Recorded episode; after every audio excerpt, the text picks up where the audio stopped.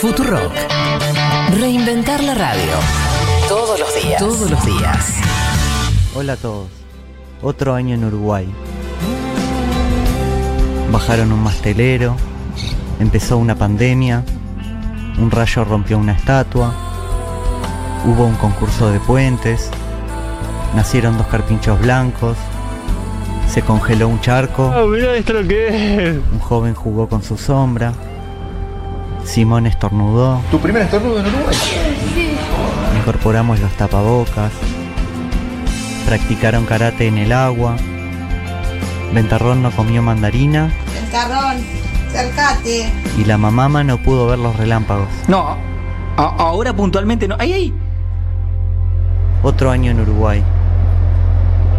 Oh, Uruguay. Es un país pequeño, pero tiene los datos muy, muy interesantes. ¿O qué?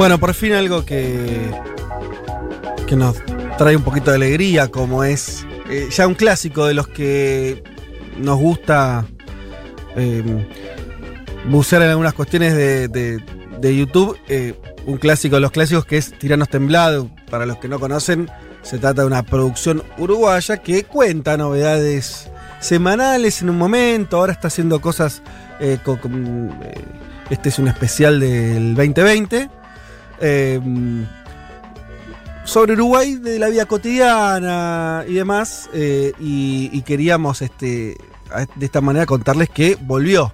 ¿sí? Ahí ya tenía como 250.000 reproducciones. El Confieso que no los conocía. ¿En serio? No los conocía. Bueno. Y 2020 extraño igual, eso, ¿no? qué ¿Qué difícil. pasó? sí, me lo había perdido. Pero digo, justo qué difícil hacerlo del 2020. Igual Me- viste que el loco tiene una tranquilidad Divina. espeluznante. A mí me gusta el tono de voz, te digo, es un tipo, un filósofo me suena, porque te muestra las imágenes, va tranquilo, tiene una tonalidad que te envuelve. Y me gusta que aparece una vez por año. Es como el indio Solari, una vez por año. O sea, y muchos son videos virales, ¿no? Que se hicieron virales. Algunos sí, otros no. No, La verdad que no lo. lo- Hay algo que me gusta es que no lo sé ni cómo lo hace. No me- a, mí- No, a mí no me interesa. mucho- pero, Busca mucho en YouTube. sí, Yo escuché claro, una- claro. estuve escuchando entrevistas a él donde el tipo lo que dice es que estaba metido ahí un, un año analizando y después te lo saca. Porque no, no, no es muy viral lo que encuentra el loco. Sabe algunas cosas, cuando, cuando se parte una calle con la forma de Uruguay, no sé si vieron eso. Sí, un sí. Claro, la o forma- habló de dos carpinchos que nacieron. Digo, me imagino que debe ser algún video o algo por el estilo. Sí, pero Sí, es lo que dice claro. Juanma. No, no- no es necesariamente cosas muy jiteras, sino lo, Claro. lo lindo es que arma una composición. Y además, hay una par de cosas que me gustan de, de Tiranos Temblad, que es. eh, justamente hace algo que, que a priori sería completamente anti esta era, que es apostar por un país que no es que tiene. eh, por contar cosas normales o de muy de, de- de- la vida cotidiana de, de un país este, que tiene que el- un poco el chiste de Uruguay es esta cosa, ¿no? un país chico, muy tranquilo, lo que sea Juanma, y con todos esos elementos hace algo que a todo el mundo le interesa ver, Sí, ¿entendés? sí, sí. Eh, lejos de esa cosa más altisonante, ¿no? Eh, y, y a mí me gustó la idea de que incluso el contexto este pandémico y demás, eh, vos ves los primeros, yo no terminé de verlo el, el video este último, pero mm, eh, aún en el contexto de la pandemia hay un montón de cosas que contar. También de la vida cotidiana, esta cosa habla de los Sí, carpichos, o, o de turistas que igual van a Uruguay y, y- y- y- y se, en- eh, se encariñan con el mar y con la playa y no sé Sí. qué. Bueno, esa cosa un poquito más este. De, de hecho, Fede, perdón, pero él lo aclara, dice, bueno, 2020 es difícil salir de la pandemia, pero bueno, pasaron todas estas cosas y pasaron un montón de otras cosas muestra- muy alejadas de la pandemia. el, el video muestra varias parejas que se quedaron varadas en el Uruguay, sobre todo el año pasado, porque ahora las cifras de Uruguay son, no- son más usuales a las de América Latina, incluso, incluso peores. Pero Sí. el año pasado tuvo muy buenas cifras de COVID y agradecen mucho quienes se quedaron varados haberse quedado varados en, En Uruguay. Claro. Hay, hay algunos, por ejemplo, que tuvieron tres meses Fede en Colonia. Yo te digo, Hermoso. tres meses. No, Sí, por eh, favor, dame no, eso no, pará. a mí. Pará, pará, pará. pará. Sí. Colonia, una semana te firmo. dos semanas te firmo, tres meses en pareja, en una pandemia y solo en Colonia, si Bueno. no te separaste ahí, no te separás más, maestro. Puede ser también. Eso es verdad, eso es verdad, es la ley. Son las Te dos caras de Uruguay. La tranquilidad Sí, para y mí el aburrimiento se, se- se pisan ahí. todo lo contrario. Me quiero quedar varada en Colonia. ¿Por qué no? Eh, pero está ahí lo que dice Y- Juanma también. Hay una yo. ley, una ley La que jugás, es poderosa. Eh, ¿Qué con- Selman que no se te escucha bien? ¿Cómo? No, hay una ley que es muy poderosa que es que las ¿Cuál parejas es? que se van a se van a colonia de escapada eh, ¿Qué hay una tasa alta de separación ahí. Ah, ¿en Ah, no lo sabía. Ah, para- A Colonia ¿Te pasó? particularmente. ¿Pasó a vos, Sí.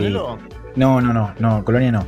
Ah, Eh, pero es, eh, es eh, conozco muchos casos. ¿Pero en pareja o que ya se van solos o solas? no, no, en pareja, A ver, claro. las parejas que se van de escapada a colonia tienen Mm. una tasa muy alta de separación. Grosso. Casi que correlaciona, mira. Mira, eh, yo me fui en una escapada de colonia hace.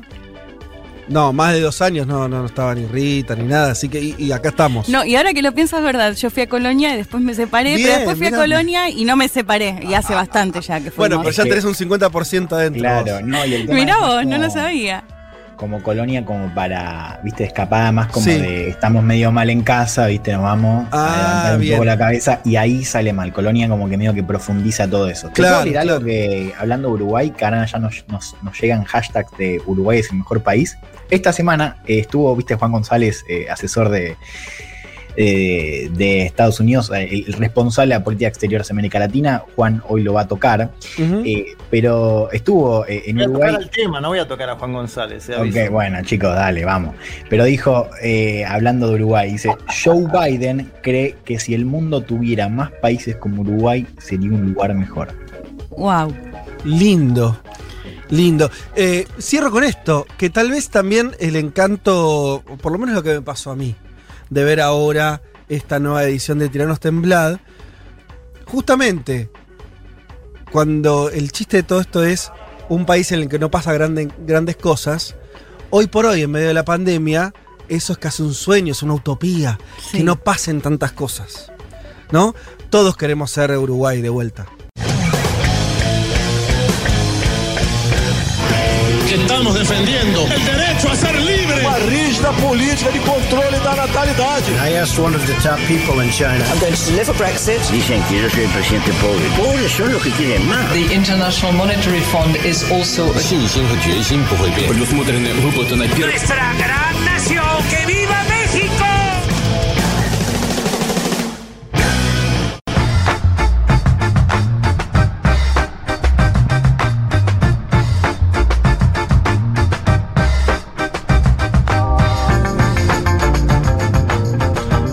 Muy buen domingo para todas y para todos. Domingo 18 de abril del 2021 y es el programa 160 de Un Mundo de Sensaciones.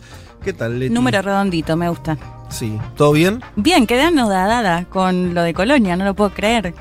No sabías. Pero No. era muy conocido el caso. No, sí, ahora veo que est- están todos y Yo todas escribiendo al Sí, respecto, no lo ¿vos sabía. ¿Dónde vivís? Porque no, no Sí. conocías eh, Tirano. Muy no conocías- colgada. ¿Hay algo más que no sepas? Soy muy colgada, perdón, perdón. Leti es anti-uruguaya. No, no, no me, no me digas eso. ¿Sabés que, ¿Sabés que me parece que viene por ese lado? eh? No conocía la, la de Colonia. Claro, acá hay parejas que nos escriben. Mm. eh, claro, chicos, eh, toda regla se sostiene con excepciones. Claro. Por supuesto. Que hay casos de parejas como el caso de, de Federico y Julia, por ejemplo.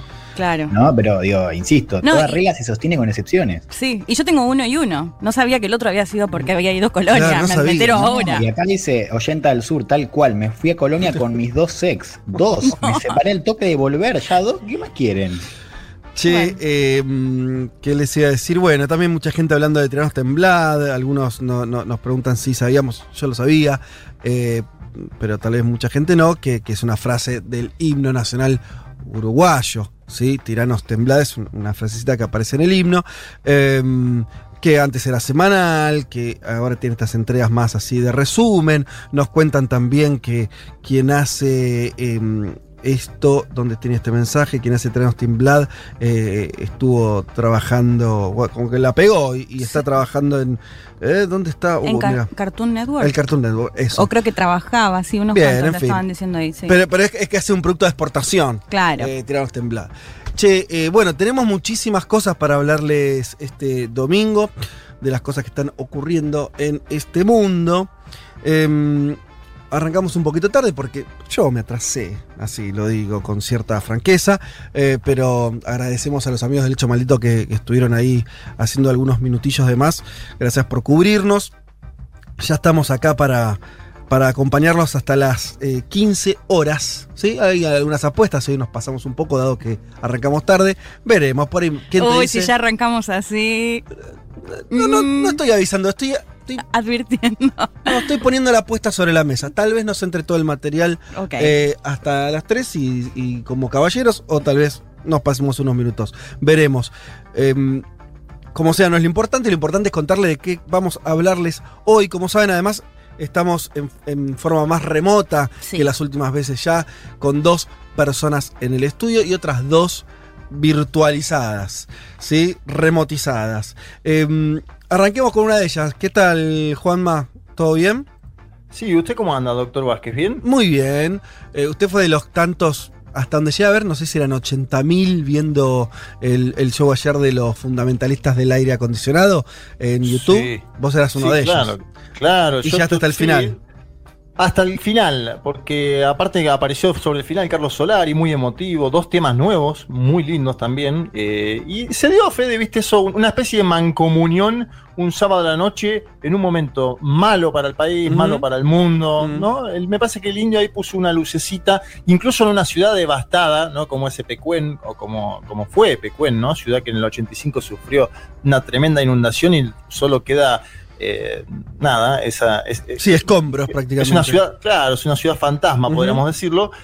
Y ver un poquito de un escenario y música en ese lugar, unas, uno- una- unas tomas aéreas impresionantes, la verdad que un, un show muy, muy lindo y emotivo. Así que estuve hasta, el- hasta muy tarde. Sé que varios del equipo también estuvieron y también se comentó mucho en el hecho maldito, por lo que escuché. Sí, así yo, yo vi unos minutos, después se me, venció el, el- sueño, pero muy linda la apuesta. Uno agradece cuando las cosas están bien hechas también. Viste como hay tanta cosa hecha así nomás, que cuando hay todo un cuidado en la puesta en escena, en cómo sonaba la banda, en esto que vos decís de mostrar también esa cosa de- de hacerlo no en cualquier lado, sino en una ciudad en un pueblo con esas características, también como una especie de alegoría de nuestro presente, Sí, ¿no? Medio devastado. eh, y, y por el medio de todo eso haciendo música. Entonces también había una cosa de. También me parecía un mensaje, esto que decías vos. eh, hacía tiempo que no teníamos una sensación de eh, mucha gente estar haciendo lo mismo. Eh, al mismo momento, que es una de las cosas que nos impide la pandemia, esta cosa de individualizarnos y cada uno mirando su serie de Netflix o lo que sea, que se puede hacer, bueno, de pronto juntarnos por lo menos, digo, había cientos de miles de personas eh, eh, eh, pasando por, por la, la misma experiencia cultural, estuvo linda y un lindo mensaje en, esta, en este momento tan choto. Así que bueno, pero no es eso de lo que nos vamos a hablar. No, Eh, no, te voy, a, te voy a hablar, como decía Juan Elman, que ya me hizo la preventa, Sí. del viaje de Juan Sebastián González, Ajá. asesor ¿Quién de es? Joe- un asesor directo de Joe Biden, es el director de asuntos del hemisferio occidental del Consejo de Seguridad Nacional, diría un hombre clave en el diseño de la política de los Estados Unidos para América Latina. Y Juan Sebastián González estuvo esta semana en Colombia, en Argentina y claro también en el, en el Uruguay. Ajá. También vino, vino acompañada por la subsecretaria interina para asuntos del hemisferio occidental del Departamento de Estado, o sea, lo que importa acá es el Departamento de Estado, ¿no? En la presentación de Julie Chang.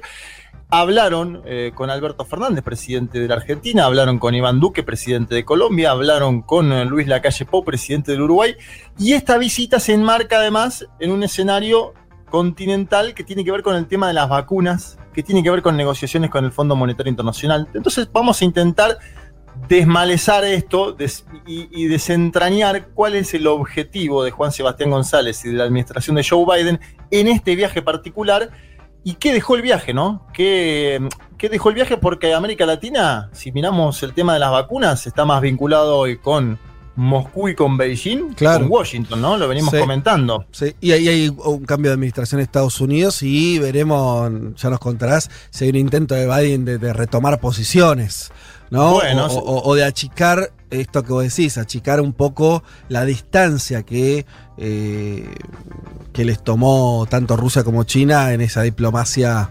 Esta nueva diplomacia pandémica que tiene que ver, como decías, con las vacunas, aunque no solamente con eso, pero bueno, siempre es, hay que ver lo que hace o pretende hacer Estados Unidos con nosotros. Así Claro. que también tomémoslo de esa manera. eh, Y un título, un país ausente, ¿no? Brasil. Totalmente. Porque Juan Sebastián González no fue a. Brasil. Vamos también a hablar un poquito de qué significa eso. Yo creo que no Eh, debe haber ocurrido nunca, o habría, habría que chequearlo, eh, pero a priori no es lo usual que una administración nueva de Estados Unidos no arranque por el principal país de la región. Es algo medio, medio extraño. En general, También es inédito el apoyo que tuvo Jair Mesías Bolsonaro a Donald Trump, ¿no? Claro. Me parece Y que va, el no va- va- de la mano. Y el no reconocimiento de la victoria de Biden, ¿no? Eso. Exacto, va- van de la mano ambos. Eh, Bueno. Vamos a desentrañar un poquito eso también. Sí, todas cosas nuevas, todas cosas interesantes para, para pensar. Mm, sigamos un poco en Estados Unidos, donde este, ahora el amigo Juan Elman nos va a contar de otro hecho trascendental, ya no vinculado a América Latina, sí a la política exterior de Estados Unidos, que tiene que ver con finalmente lo que parece ser ahora sí, veremos si se termina confirmando, si se termina produciendo los hechos, todo parece indicar que sí, que es el, el retiro de Estados Unidos de Afganistán, lugar en el que estuvo los últimos 20 años. Sí, también conocido como la guerra interminable, ¿no? La más larga que peleó Estados Unidos, anunciada eh, o comenzada por Bush el 7 de octubre de 2001, que este año llega a su fin, según anunció Biden el miércoles pasado, ¿no? De esta manera, eh, Biden lo que hace es honrar el compromiso que había aceptado Trump en su acuerdo eh, con los talibanes, que básicamente establecía el, retiro de todas las tropas para el primero de mayo. Lo que dice Biden es, el primero vamos a empezar a retirar estas 2.500 tropas que quedan Sí. y este proceso se va a completar, y fíjate qué fecha, ¿no? Se va a completar para el 11 de septiembre, ¿no? Otro aniversario del atentado a las Torres Gemelas, un poco, bueno, el comienzo simbólico, si querés. eh, El de 20 toda- de aniversario. toda la historia. El 20 aniversario del, de el la Torre 20 Gemela. aniversario, Claro. exactamente. Así va a estar eh, completo eh, este, este proceso ¿no? de salir, de terminar la presencia estadounidense, que no va a ser únicamente Estados Unidos, porque también el resto de la OTAN se va a sumar. Así que hablamos de 10.000 tropas de toda la OTAN que se van de Afganistán. Un poco lo que marca es este nuevo paradigma rector ¿no? de la política exterior de Estados Unidos, más enfocado en China, por ejemplo, que en las guerras contra el terrorismo, ¿no? que fue el, el gran protagonista, Sí. si querés, de la narrativa neoconservadora a partir de Bush. Vamos a hablar un poco de eso, a ver a qué responde eh, este movimiento, que si querés un poco más, más profundo. Y vamos también a mirar atrás, vamos a ver un poco cómo, cómo arrancó la guerra. Me interesa eso porque, porque me parece que después de 20 años, esa cronología, por lo menos a muy grandes rasgos, de por qué empezó una guerra de Estados Unidos en Afganistán, cómo le fue durante estos 20 años, medio qué, qué, qué pasó ahí, qué resultados tuvo. Sí. Yo solamente te digo esto, no, no me quiero alargar porque estamos atrasados, pero eh, leía por ahí en alguno de lo- algún diario norteamericano al- alguien con alguna cierta conciencia progresista de Estados Unidos diciendo, che, no, y, encima no logramos instalar la democracia. Vos decís, loco, le sigue funcionando el, el señuelo ese si nunca lograron implantar la democracia. Pero es muy, muy loco cómo sigue funcionando eso como mecanismo en Estados Unidos de justificación de la instalación durante mucho tiempo de tropas en un lugar. Bueno, ese, el pie es genial, porque vamos a ver, por un lado, lo que fue esa operación, de, de qué manera se multiplicó con eh, administraciones de distinto color político, por ejemplo, con Obama. Vamos a ver también por qué fue un fracaso, o sea, por qué decimos que esa estrategia de fundar un nuevo orden fracasó, a lo que Mm. digo, no hay que, no hay que escarbar mucho para Sí. darse cuenta, simplemente hace falta ver cómo está Afganistán hoy, que también vamos a recorrer un poco, y también nos vamos a hacer esa pregunta del futuro, ¿no? O sea, si esto cambia de alguna manera a futuro, por supuesto no lo podemos ver ahora, la manera en la que los estadounidenses perciben el lugar de su país en el mundo, ¿no? ¿Qué es lo que tiene que hacer ante diferentes eh, y posibles eh, nuevos conflictos militares? De Bien. todo eso vamos a hablar hoy. Eh, Súper interesante. Yo les adelanto ahora en el panorama. Vamos a estar hablando sobre todo de dos países. Uno es eh, Brasil, donde hay noticias relevantes esta semana que tiene que ver con la apertura de una comisión en el Congreso para eh, hacerse algunas preguntas complicadas para eh, Bolsonaro, que tienen que ver que básicamente cómo gestionó hasta acá la pandemia. ¿no? Eh, era algo por el que él intentó mucho tiempo que no se constituyera esta comisión. Finalmente esto ocurrió, esta semana arranca. También vamos a estar hablando un poquito de Uruguay. Sí, que la está pasando mal en estos días, en estas semanas. Lo decíamos eh, el- hace unos minutos, que eh, tuvo un 2020 mejor, mucho más benevolente de lo que atravesamos los países Mucho cercanos a Uruguay. tranquilo. y se invirtió ahora y Uruguay está con eh, una situación muy complicada en su sistema sanitario, con muchas muertes, con muchísimos este, casos de, de, de- de- de contagios, eh, además, eh, y con un gobierno de derecha que ante todo esto también tiene una narrativa muy, muy especial. Vamos a estar hablando de eso.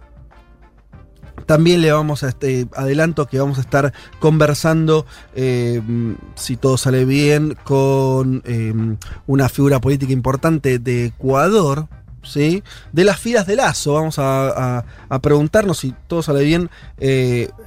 Me refiero a la comunicación telefónica, a estar conversando con alguien de, de esa eh, toldería política y preguntándonos cómo va a ser ese gobierno, ese nuevo gobierno de derecha en la región, de la cual hay mucho más este, incógnitas que certezas. Eh, y quiero, Leti, que eh, también brevemente nos vendas lo que vas a hablar hoy, porque se trata de un personaje para mí muy, muy querible, Sí. del cual creo se conoce bastante poco, Muy por poco. acá, sobre todo en Argentina, pero es una figura, si vos tenés que nombrar, te diría tres personajes, cuatro eh, políticos del siglo XX de América Latina, uno seguro es él. Totalmente. De hecho, incluso en México, vamos a, bueno, vamos a hablar de eh, ex mandatario eh, Lázaro Cárdenas, que gobernó en la década del 30 en México. Para muchos, para muchas, el mejor presidente, o al menos uno de los mejores presidentes del siglo XX. Muchos justamente también leía eso, que es, es poco estudiado o se merece ser mucho más estudiado, y no solo en México, sino en toda la región, porque bueno, justamente vamos a estar analizando sobre todo eh, su gobierno que estuvo caracterizado por nacionalización, expropi- eh, expropiar eh, a los yacimientos petrolíferos eh, internacionales. Vamos a ir contando un poco por qué eh, muchos y muchas consideran que, que fue un gobierno clave o realmente muy importante para México. Bueno, tremendo ese perfil. Seguramente va a haber mucha gente interesada en conocer. Si ya conoce la figura de Cárdenas, bueno, conocer algunas cosas más. Si por ahí apenas les suena, Claro. eh, me parece que va a ser una, una linda forma de entrarle a un, a un personaje muy relevante que definió muchas cosas gruesas de México, ¿no? Totalmente. Eh, por lo tanto, de América Latina. Así que bueno, de esas cosas y algunas más, y por supuesto con la participación de ustedes, oyentes queridos que nos pueden empezar a escribir en la aplicación, en las redes sociales, vamos a estar leyéndolos. De todo esto y un poco más, eh, vamos a estar hablándoles hasta las 15 horas. Pero vamos a escuchar un poquito de música. Mira, este- vamos a escuchar a alguien que no suele sonar en la radio. Me parece acertada la elección de Pablo 30. Estamos hablando de nada más y nada menos que Elvis Presley. Wow, Que yo se lo estoy poniendo a mi hija porque si vos tenés que enseñarle a alguien a bailar, a alguien que tiene dos total. años, ¿por dónde va a arrancar? Te levanta, te levanta full. No quiero arrancar ni por la cumbia, vamos al clásico, vamos a. Vamos a, a- a- ahí va. Vamos a escuchar King of the Whole Wild World. The poor man wants the oyster, the rich man wants the pearl. But the man who can sing when he hasn't got a thing, he's a king of the whole wide world. Come on and sing, sing, brother, sing. Un mundo de sensaciones. Vázquez, Carg, Martínez, Elman. Información justo antes de la invasión zombie.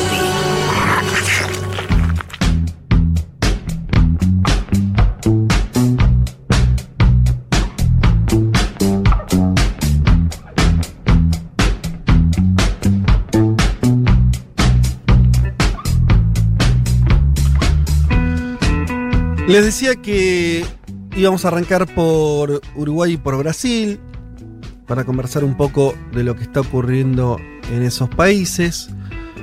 De Uruguay, del cual además tenemos muchísimos oyentes que seguramente nos van a poder hacer eh, algunos aportes. Eh, bueno, le está pasando mal Uruguay, está atravesando semanas complicadas. En algún punto, obviamente son situaciones distintas, pero con cierto paralelismo con Chile en este sentido, que es avance la vacunación y avance los contagios y avance la pandemia, ¿no? O sea, es un, un paralelismo complicado. Ahora Argentina está experimentando también algo de eso. Aunque las vacunaciones en Uruguay y en Chile tienen mayor similitud, usan la misma vacuna, la Sinovac y la Pfizer también en segundo plano, no tienen, tienen algunas similitudes en ese sentido. Eh,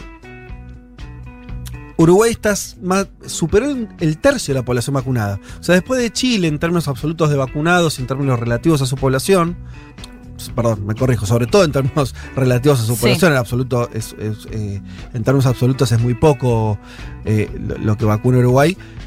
En términos relativos, un, eh, un tercio de la población ya está inoculada. Esto es más o menos 1.200.000 personas. Un dato que sorprende es que sobre todo vacunó a los que están entre los 55 y los 70 años, más que la franja de mayor edad. Por ejemplo, a diferencia a la, Argentina y en otros países donde sobre todo se vacunan a los de mayor edad, en Uruguay la franja que más se vacunó es esta, de mayores, pero entre 55 y 70. Esto tiene que ver con que eh, para los mayores de edad, de más de 70, están usando Pfizer, no Sinovac, pero la que mayor dosis llegó a Uruguay claramente es Sinovac.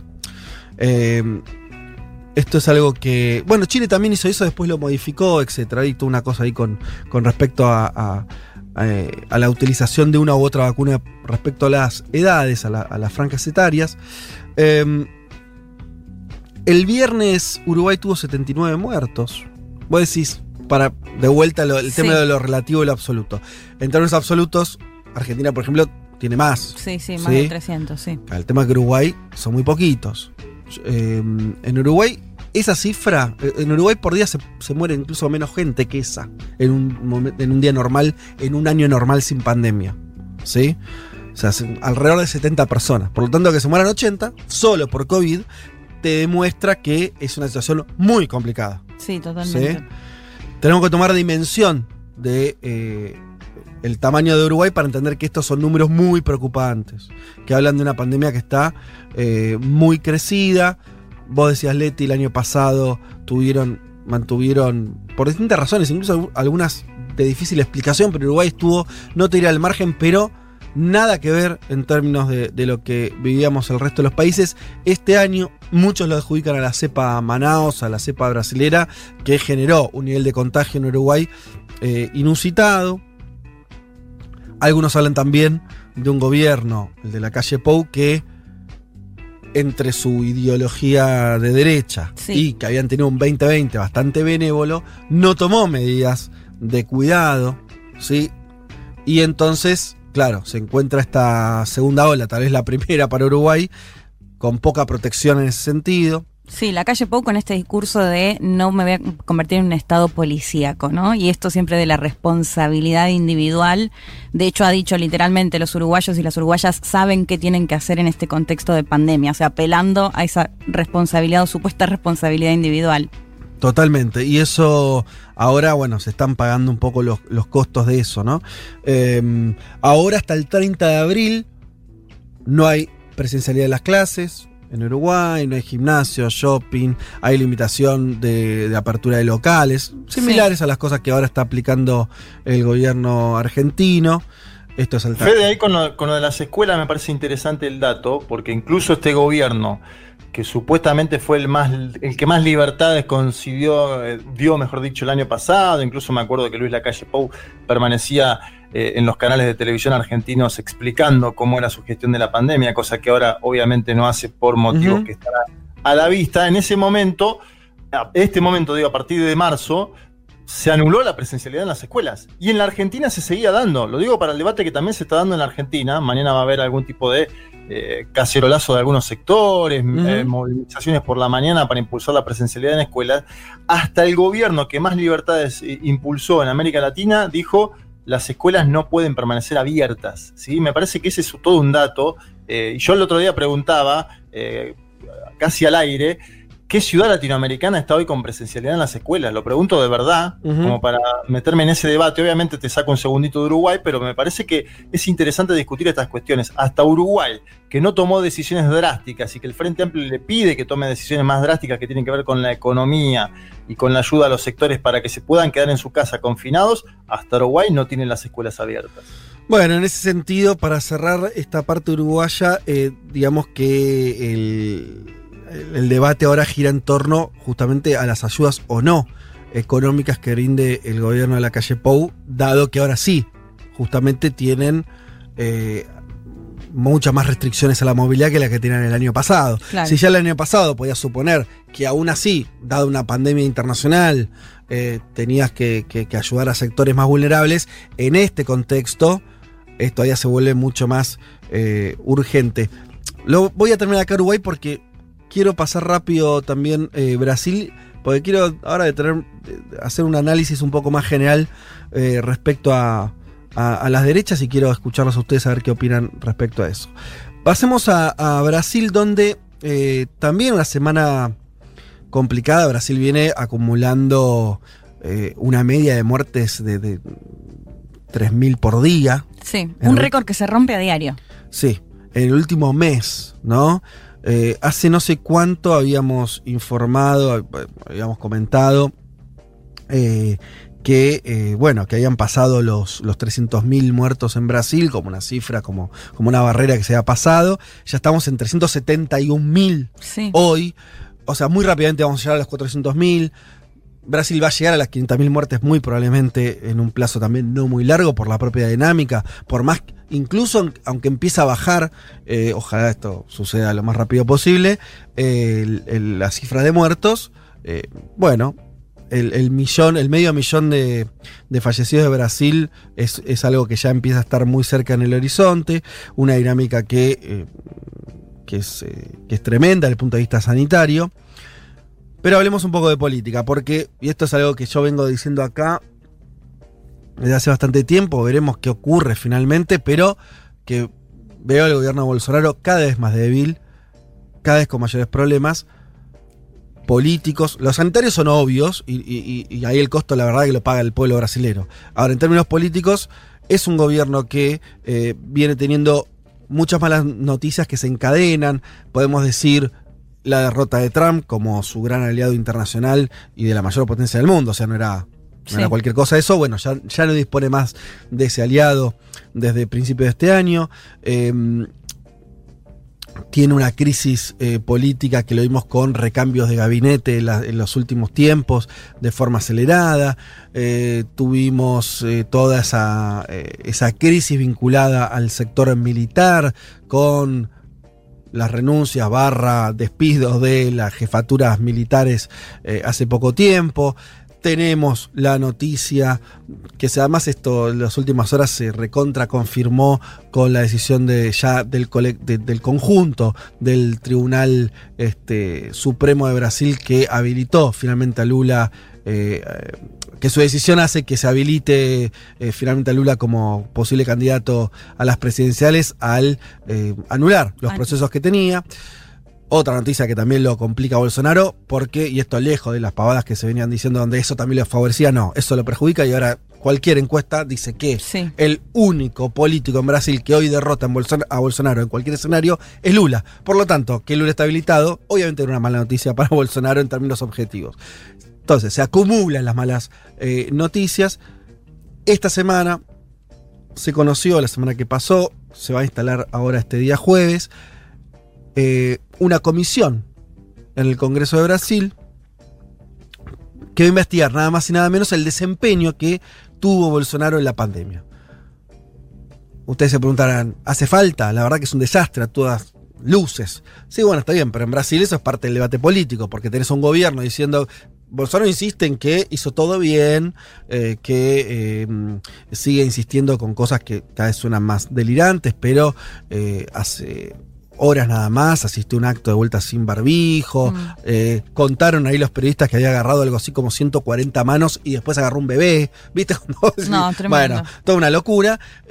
Pero hay toda una narrativa bolsonarista y que, que sigue sosteniendo eh, en su círculo más cercano de que él defiende el trabajo de los brasileros, la economía, que más o menos los que tienen que morir se tienen que morir y mala suerte, pero que el país tiene que avanzar. Está ese, eh, eh, toda esa, esa Sí. narrativa. Pese que a los indicadores económicos tiraron por la borda, digamos, este discurso de que, que se prioriza, ¿no? Porque Sí. los datos económicos de 2020 de Brasil fueron muy malos también. Claro, pasa que Bolsonaro no se maneja con datos Claro. y, y su discurso no se estructura a partir de elementos. Sí, no se sostiene sobre de- ninguna base. Claro, su, su argumentación no pasa por mostrar ese, ese tipo de, de números o, o demás, sino más bien eh, en cuestiones vinculadas a, a ideas más abstractas por ahí, pero bueno, que tiene algún efecto. A lo que voy es, ¿esta comisión es relevante o no? Bueno, yo creo que sí, y que va a ser otra, otro momento, y esta semana y la que viene, porque la comisión va a empezar a funcionar el día jueves, veremos, pero puede ser también que le traiga varios dolores de cabeza porque ya se acordó que exministros de Bolsonaro sean los primeros en declarar en esa comisión. Estamos hablando del exministro de Salud, Claro. Eduardo Pazuelo, que fue el que eh, después tuvo una Mm. serie de cambios, pero el, el que, el que generó toda esa, sería, no gestión de la pandemia. ¿Sí? Ma- Mandetta, ¿no? Creo que era el primero. Pa- Mandetta fue el anterior, Pazuelo eh, es un militar. eh, también está eh, Ernesto Araujo, el gran canciller Sí. de Bolsonaro, también responsable de todo el debate respecto a las vacunas, si las compraban o no las compraban. Em, Fernando Acevedo, ex ministro de Defensa. Y ya tenés tres pesos pesados de- del Sí. bolsonarismo que van a rendir cuentas en, eh, en esta comisión y se verá qué dicen y se verá que eso también yo insisto con una cosa, por más que ya en Brasil, entre comillas, todo el mundo sabe lo que hizo o no hizo Bolsonaro Sí. en la pandemia, otra cosa es cuando eso tiene efectos políticos concretos y vos tenés una comisión en el Congreso, gente declarando, esto teniendo repercusión pública y Bolsonaro teniendo que estar todavía más a la defensiva. Hmm. ¿Sí? De hecho, lo que Bolsonaro quería con esta comisión, y lo logró a medias, es que no solamente investigue al gobierno federal, sino también qué hicieron los gobiernos estaduales, los municipios, como una forma Sí. de embarrar un poco la cancha, pero la verdad que todo parece indicar que los grandes focos van a estar sobre figuras Es que vinculadas a su gobierno. Fede. Y viste que siempre estuvo sobre las sombras, ¿no? Que se iban porque querían hacer algo con respecto a la pandemia y no lo podían hacer porque Bolsonaro tenía otra postura. Poder escuchar si es que cuentan más en detalle y, y qué se debatía, digamos, en, en los salones, me parece que va a estar muy interesante. Bueno, como ver esto, qué pasa con claro, totalmente. Como esta comisión además la va a integrar, obviamente, opositores al gobierno de Bolsonaro, también oficialistas, pero hay ciertas preguntas que ya adelantan que van a ser un poco los ejes centrales o eso intentarán. Uno es, ¿cuánto dinero público, mira esto, se gastó en la... Eh, X- eh, ah, estas palabras siempre me molesta. Eh, Hidroxicloroquina. Hidroxicloroquina. El, entre comillas, medicamento que ustedes recuerdan, Bolsonaro publicitaba Sí. era el comienzo de la pandemia. Después se calmó un poco, pero al principio estaba ahí con Trump los dos que promocionando. es que hubo un problema. Lo- los estudios Sí, dieron, junto a Canosa, es verdad. junto a Canosa, dieron que no, eh, que lejos no de curar el COVID generaba nuevos problemas a los pacientes que tomaban ese medicamento. Ni hablar de que al final, este, además, eh, si hubiera tenido un efecto positivo, Brasil no tendría esta cifra de muertos. Bueno, Sí. pero el tema es que el gobierno gastó plata en esto. En promover este. este, este O sea, campaña a favor de la hidroxicloroquina. Claro, de esta droga que no tenía sustento, esto se lo dijeron del minuto cero, Sí. sustento en estudios científicos, etc. Incluso el ejército, y por eso también está convocado Acevedo, el exministro de Defensa, el ejército estaría involucrado en la producción en masiva, a gran escala, de la eh, hidroxicloroquina. Ah, Ahí va. tremendo. Entonces, bueno, ves, ahí ya tenés una pregunta interesante, una pregunta que puede tener problemas. La otra es que, según la oposición, el gobierno Bolsonaro, deliberadamente, los ministros, eh, y esto como que hubo reuniones vinculadas a esto, promovían la inmunidad de rebaño como forma de superar la pandemia. Y ojo al piojo. ¿Qué significa eso? Significa que podría haber habido una política deliberada de contagio para lograr la inmunidad de rebaño.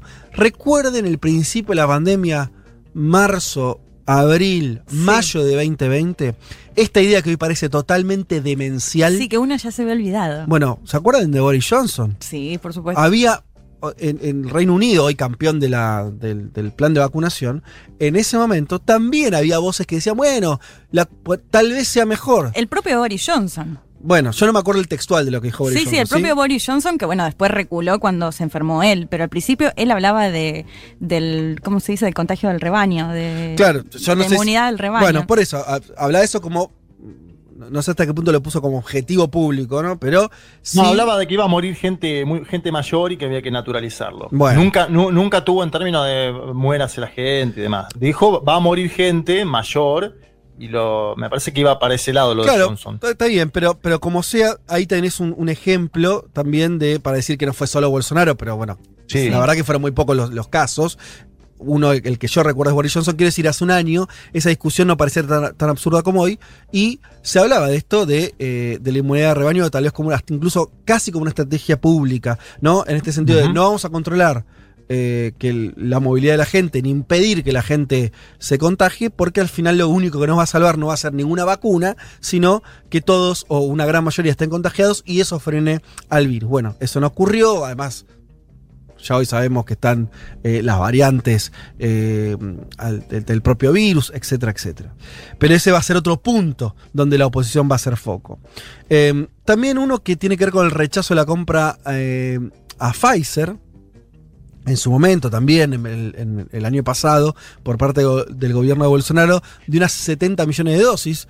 Después está todo el tema de si Pfizer al final entrega o no lo que vos hayas comprado, pero bueno, ahí hay todo también eh, una, una acusación a Bolsonaro, porque recordemos, además Bolsonaro también en ese momento, si se negó a Pfizer, ni te dio a Sputnik, Sí. al- a la vacuna china, cuando él hablaba del virus chino también. Entonces hay toda una cosa que hizo él con las, con, con las vacunas, él y su gobierno, si promovió la compra, si la frenó adrede, etc.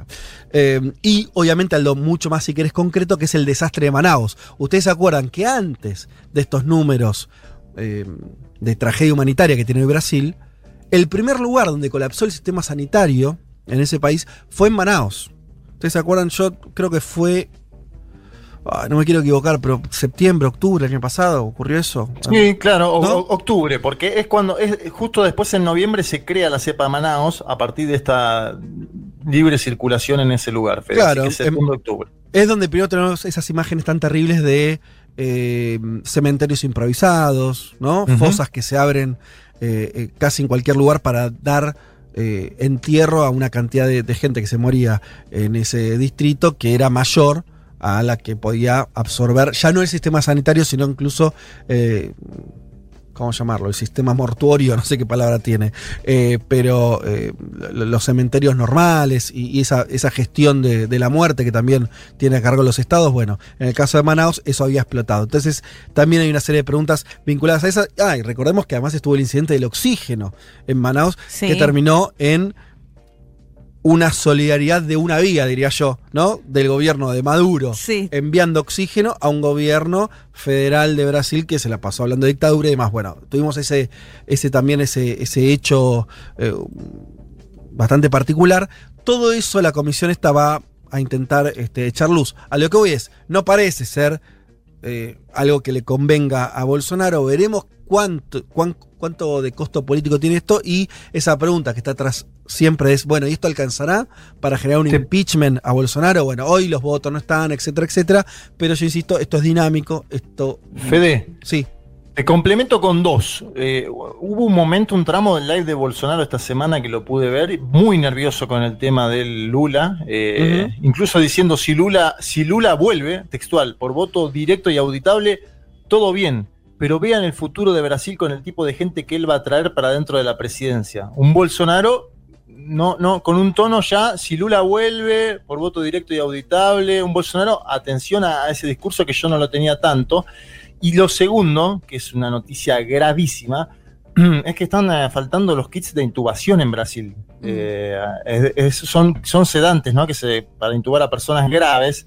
Y, y esto, sumado a la hospitalización de los sub 40, que sigue creciendo, marca un escenario muy, muy preocupante en términos sanitarios, que obviamente también se va a colar en esta comisión parlamentaria de investigación que vos mencionabas. Porque la situación, más allá de los datos, es cada vez más grave en los detalles que tenemos, ¿no? Es decir, si no hay kits de intubación, bueno, eh, Sí. las, ciu- las ciudades en Brasil se pueden ver eh, colapsadas o se intuba a la gente de cualquier forma, lo cual es algo muy dramático y a la vez esta hospitalización de los sub 40 que hace que permanezcan a la vez más tiempo en terapias intensivas, porque los cuerpos aguantan más y porque eso lleva a una saturación de las propias unidades de terapia intensiva. Son detalles feísimos, pero que van a ser parte de la Comisión Parlamentaria de Investigación.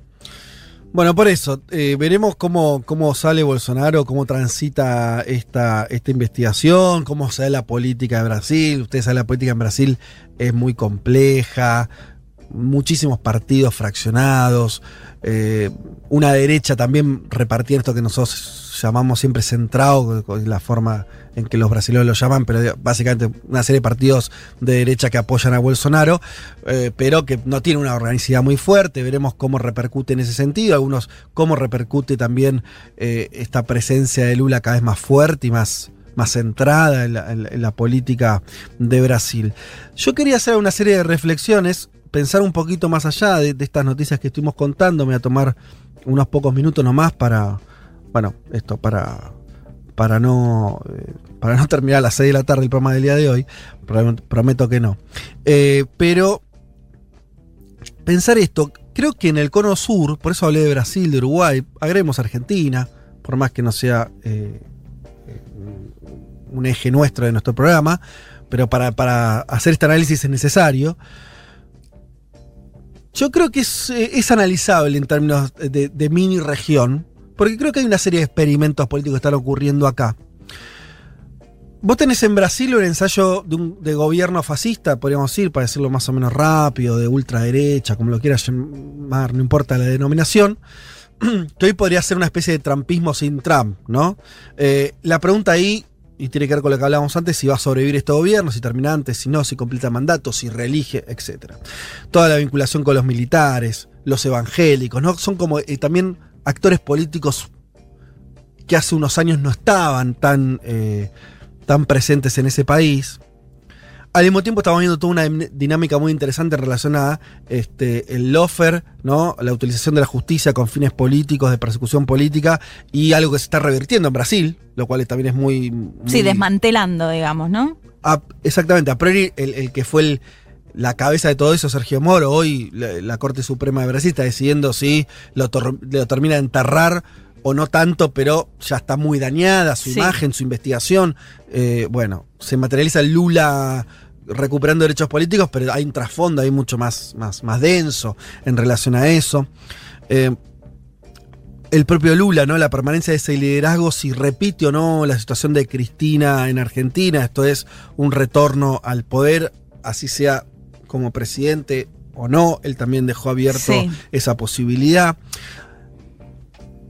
A lo que voy es, hay un ensayo ahí que un poco tiene que ver, o sea, me parece lo que asistimos ahora en el caso de Brasil es la suerte de este bolsonarismo, repito, que a diferencia de hace un año atrás, no cuenta con su aliado principal, que era nada más y nada menos que el presidente de Estados Unidos, que tiene actores políticos dinamizados este, que antes no lo estaban en Brasil, hay eh, también un fascismo social que emergió ahí, claramente, ¿no? Es ese famoso que ahora lo está perforando hacia la baja, ¿no?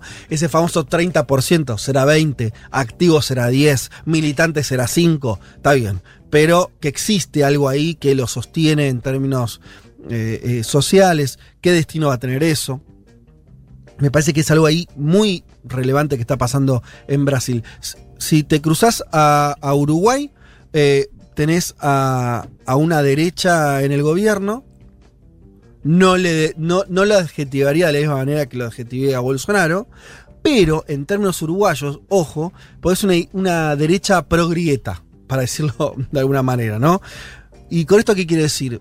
También tiene una novedad o algo a atender, porque está rompiendo el gobierno de la calle Pou una tradición uruguaya que se mantuvo durante muchos años, que es entender al sistema político con muchos canales de diálogo, de, de, de cercanía, no acusaciones, no, no, no, pasar ciertos límites en la acusación política. Bueno, todo eso el, el gobierno de la calle Pueblo está eliminando, ¿sí? Incluso está rompiendo de esa manera, y algo del Frente Amplio creo que no sabe qué hacer con eso, la estrategia de esto que decía antes, de sentirse todos parte del sistema político, ¿no?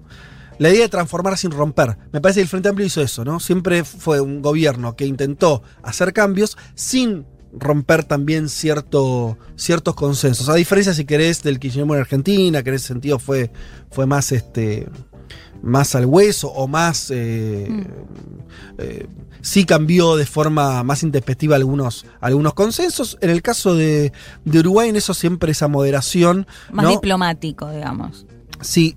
Ahora, eso Está bien, el Frente Amplio ya no es, no es gobierno, pero tenés una derecha en el gobierno que está rompiendo esos consensos. Sí. Eh, y esto les voy a leer para sustentar esto que estoy diciendo. eh, una editorial del país de Uruguay que dice esta, esta frase me parece muy representativa. Dice, en un mundo utópico es muy bella la unidad nacional. En el mundo real hay que aceptar que el Frente Amplio jamás ha adherido sinceramente a esa idea. Hay que desconfiar, por lo tanto, de una falsa unidad que le hace mucho daño al país. ¿Qué significa esto? Vos tenés a sectores muy relevantes la élite uruguaya diciéndole a la calle Pou, che, no vayan por el consenso, acá avanzá en la tuya, ¿sí?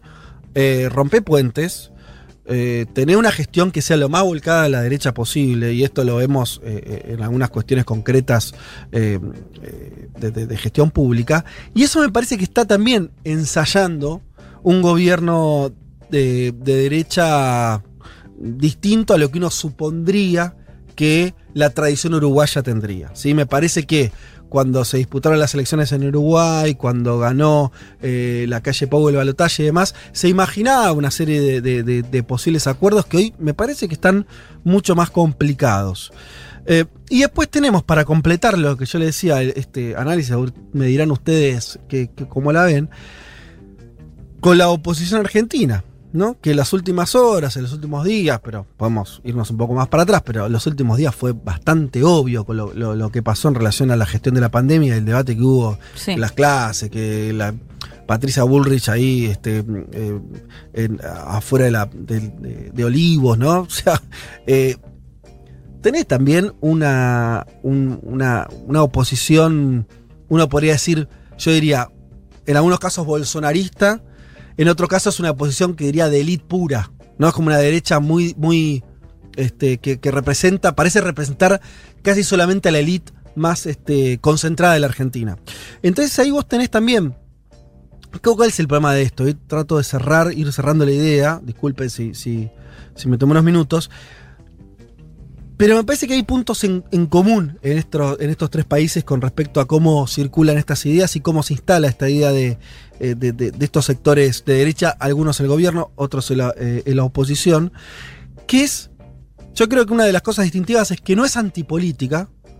Eh, los que tenemos algunos años recordamos, la derecha en general es una de las cosas que promueve es la antipolítica, no participe, no te metas, ¿para qué? No, En como- contra de las protestas, movilizaciones, ¿no? Una postura Sí, totalmente. en ese sentido. eh, todos los políticos son malos, ¿no? Esta, esta idea como. Bueno, eso funcionaba muy bien en los 90, principios de los 2000. Ahora no, es una derecha que es mu- mucho más militante, ¿no? Y que, eh, además de que obviamente quiere acceder al poder, no promueve, ya no puede promover no participe, sino metete, participá y, eh, eh, y con una narrativa muy precisa.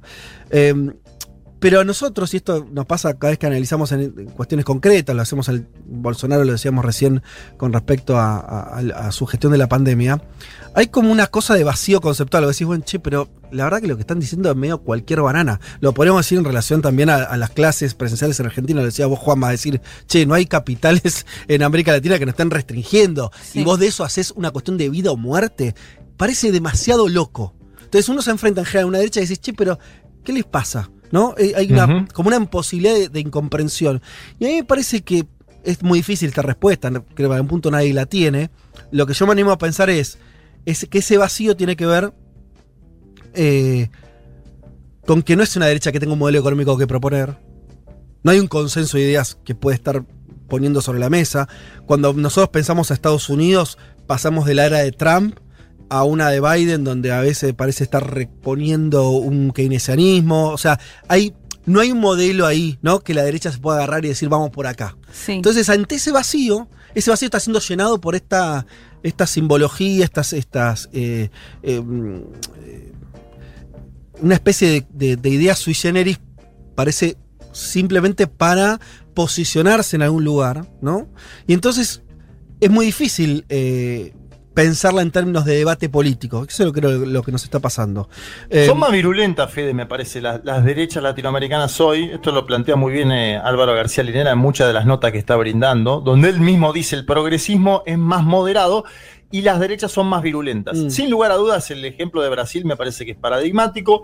En la Argentina, la verdad, lo que estamos viendo estas semanas es eh, francamente delirante. Uno cuando lo- se lo cuenta a colegas que viven en otros países no pueden entender Sí, que la oposición esté en contra ¿no? de lo que sucede, de tomar algún tipo de medidas en base a lo que es los contagios cada 100.000 habitantes, porque la ciudad de Buenos Aires tiene mil casos cada 100.000 habitantes, algo que es gravísimo. Digamos, Angela Merkel está llamando a tomar decisiones en ciudades que tengan 100 contagios cada 100.000 habitantes, como marca la OMS. Bueno, la ciudad de Buenos Aires tiene 10 veces más y aún así, eh, bueno, se plantean estas cuestiones. El caso uruguayo me parece también paradigmático porque es la primera vez que no es el gobierno del Partido Nacional o del Partido Colorado en soledad, sino que es una coalición, ¿no? La famosa coalición multicolor, que le decían coalición multiderechas, es decir, también la calle Pou está en cierta forma gobernando con sectores que también están a su propia eh, derecha. Me parece ahí que igual hay unos, eh,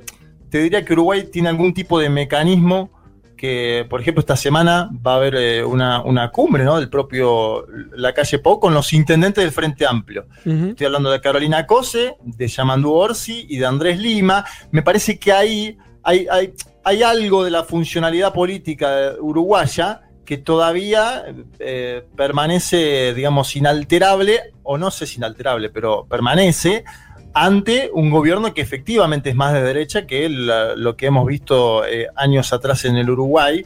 Eh, bueno, esperemos, vamos a ver qué sale del martes, ¿no? Pero indudablemente la calle Pau también llegó a un punto de la gestión de la pandemia en el que tiene que acordar con los intendentes del Frente Amplio y particularmente con Carolina Cose de Montevideo y con Yamandú Orsi de Canelones, cuál es la estrategia, ¿no? ¿Cuál es la estrategia en cada una de estas jurisdicciones, Fede? Bueno, por eso yo te nombraba el, el editorial del país. ¿no? Es de la derecha, Sí. Uruguay. Que muy sorprendentemente dice: no. Le dice a la calle Pou, no hagas unidad. La unidad es mala. La unidad, o sea, el- el- el- los acuerdos son malos para el país. O sea, en general el discurso de derecha va por el otro lado, ¿viste? Claro. Claro. Entonces, a lo que voy es, me parece que, que es interesante eso. Si vos, eh, yo insisto con esta idea de, de- como de vacío conceptual, ¿no? La idea, no sé, si vos tomás las frases esta, ¿no? La peor escuela es la que cierra, decís, pero ¿qué, qué significa eso? Si vos decís, bueno, cualquier frase de Bolsonaro que quieras agarrar, Sí. eh, eh, incluso, bueno, la calle Pou, que ahora, eh, ¿se acuerda? El año pasado he dicho, no estoy dispuesto a ir un- a un estado policíaco, vos le- le- lo recordaste, Leti, Sí. y eh, ahora tiene disposiciones donde están pidiendo incluso penalidades para los que incumplan cuarentena. Bueno, Fede, y- sí, déjame sumarte un dato después. sí, no, lo que querías, ahí, ahí te dejo. Eh, me parece que hay la- la- un poco la explicación, una posible explicación de por qué se apela a esto. Es, insisto, son eh, corrien- corrientes, gobiernos, oposiciones eh, que no están pudiendo apelar a la antipolítica. Porque están teniendo que enfrentar, ya sea gobiernos populares o líderes populares, si querés, a, a Lula, al Frente Amplio, que sigue siendo una fuerza muy relevante en, en- en Uruguay. Eh, entonces tienen que asumir algún tipo de, de acción política concreta. No pueden solamente llamar al- a, a- a la no participación, Sí. no pueden solamente este, escudarse en un status quo porque tienen que activar, ¿sí? Tienen que. eh, esto vos lo ves, las figuras incluso de, de extrema derecha tienen una cosa más de decir, che, loco, vamos, ¿no? La- la- nosotros lo vemos en Patricia Bullrich, o sea, sí, sí. vamos, quieren sumar, quieren, eh, ¿no? Hay una cosa ahí de. Ahora, con un. eh, con escaso nulo horizonte hacia dónde ir. Hmm. Si vos la verdad te, te- te querés un poco fijar qué modelo tienen, Sí. más o menos para, para dónde están perfilando, es muy difícil responder esas preguntas. Entonces me parece que ahí donde por ahí se explica, ¿no? La cosa esta que nosotros a veces llamamos delirante, no se entiende. Bueno, claro, si vos te estás, estás queriendo conjugar una necesidad de acción política Hmm. y al mismo tiempo un horizonte, y bueno, puede ser que lo que te pase es que termines apelando a eslogan que no tienen mucho sentido, ¿no? A, cierto vacío, en ese- eh, vacío peligroso. Eh, pero, no sé, a mí me parece que hay que seguir pensando esta situación porque al final es a lo que nos enfrentamos en, estos países, ¿no? Sí, me pasan dos cosas, mira, pensándolo y bueno, y, y anclado eh, inevitablemente también en la Argentina y estos argumentos que vos decías. En el caso de la calle Pou, que me acuerdo que el año pasado cuando apenas empezó la pandemia, casi todos los países cerraron las escuelas, o sea, se volcaron a las clases virtuales. En el caso de Uruguay, yo no sé si se acuerdan, a mitad de año volvieron las clases presenciales, pero en ese contexto de pandemia muy tranquila en Uruguay. Quiero decir, cuando en la primera primera, en la primera de cambio que al gobierno de la calle Pou se le complicó con la cantidad de casos, de contagios y de muertes, decidió cerrar las escuelas. Digo, eso me parece que, porque acá se dice mucho, bueno, pero acá en Argentina estuvieron cerradas el año pasado. Bueno, pero en Uruguay se, pudo- se, se- se permitió eso porque estaban muy tranquilos la cantidad de casos. Digo, eso por un lado con este argumento de eh, la derecha en lo que tiene que ver con, con las clases. A lo que voy es que la calle Pou, en definitiva, cuando se la vio complicada, también cerró las escuelas de manera presencial. Y por otro lado, sumo inevitablemente a Chile, que yo lo pensaba mucho esta semana, que también se pone como modelo, no sé si se acuerdan, ay, qué lindo el cafecito entre Bachelet y, y, mm, Piñera cuando cambian, digo, esta cuestión de la institucionalidad, que Sí. también se habla mucho de Uruguay, y pensaba, ¿cómo puede ser que en Chile cuando anunciaban la, la vacuna, eh, la Coronavac, esta la Sinovac, no, no existía, digamos, esta postura de la oposición, que Mm. quizás tiene que ver con esto que vos planteabas también, ¿no? Gobierno a la derecha también en Chile. No, claro. Pero también hay una, una derecha que no está gobernando y me parece que tampoco se toma esa postura de lo que estamos viendo que está pasando acá en la Argentina. De hecho, me pasaba mucho con lo que, lo que planteaba Juanma, de hablar con colegas de otros países que me planteaban, no, no puedo creer lo que pasa en Argentina, digo, esta oposición a estas medidas restrictivas que de hecho ni siquiera son tan restrictivas si uno lo mira con lo que está pasando en, en lo- en la región, en los países vecinos, en Colombia. Seguro. Eh, Yo, yo a Chile no te lo incluí porque eh, en esta trilogía que intenté hacer, me parece que la derecha chilena además está en una situación muy especial. Está el gobierno, pero eh, con un desgaste muy importante. Venía como, ¿no? Viene el proceso constituyente. Hay una cosa ahí que pasó. Sí, pero digo, la oposición podría tener una postura también, Ah, si no. querés, mucho más dura, eh, y no me parece, me parece que hay como un acompañamiento más de parte de la oposición. Pero eso lo decíamos la- la- el domingo pasado. Claro, por eso me O sea, refiero, el no sé domingo si tiene pasado que ver decíamos, con que- no, para mí, claramente, el domingo pasado dijimos eso. O sea, cuando en todos los lugares donde gobierna la derecha y hay una oposición de izquierda, no hay cuestionamiento a, a las medidas de sanitarias, al revés, hay apoyo. Sí, pero O ni siquiera me parece en la oposición más de derecha que por ahí no forma parte del gobierno de Piñera. Entonces no, no veo esa cuestión que sí, se Sí. ve acá muy claramente. Claro, claro. Eh, al que no escuché para nada es a Juan Elma. No sé si se fue a bañar, no le interesó lo que estamos charlando. No, estoy, estoy, estoy Ah, escuchando. bueno, eh, decía algo, o que sea, de, de- de- no sé.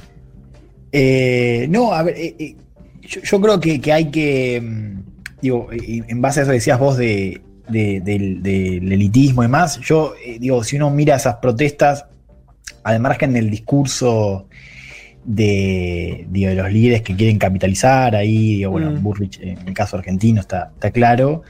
eh, quizás hacer el ejercicio de, de ir, eh, digo, no, no ir a esas marchas, pero sí de, mirar qué es lo que, qué- cómo ve la situación la gente que va ahí. Digo, y ahí no, no, no veo para nada una cuestión elitista, veo lo contrario. digo, Ajá. no- no- Interesante, a ver.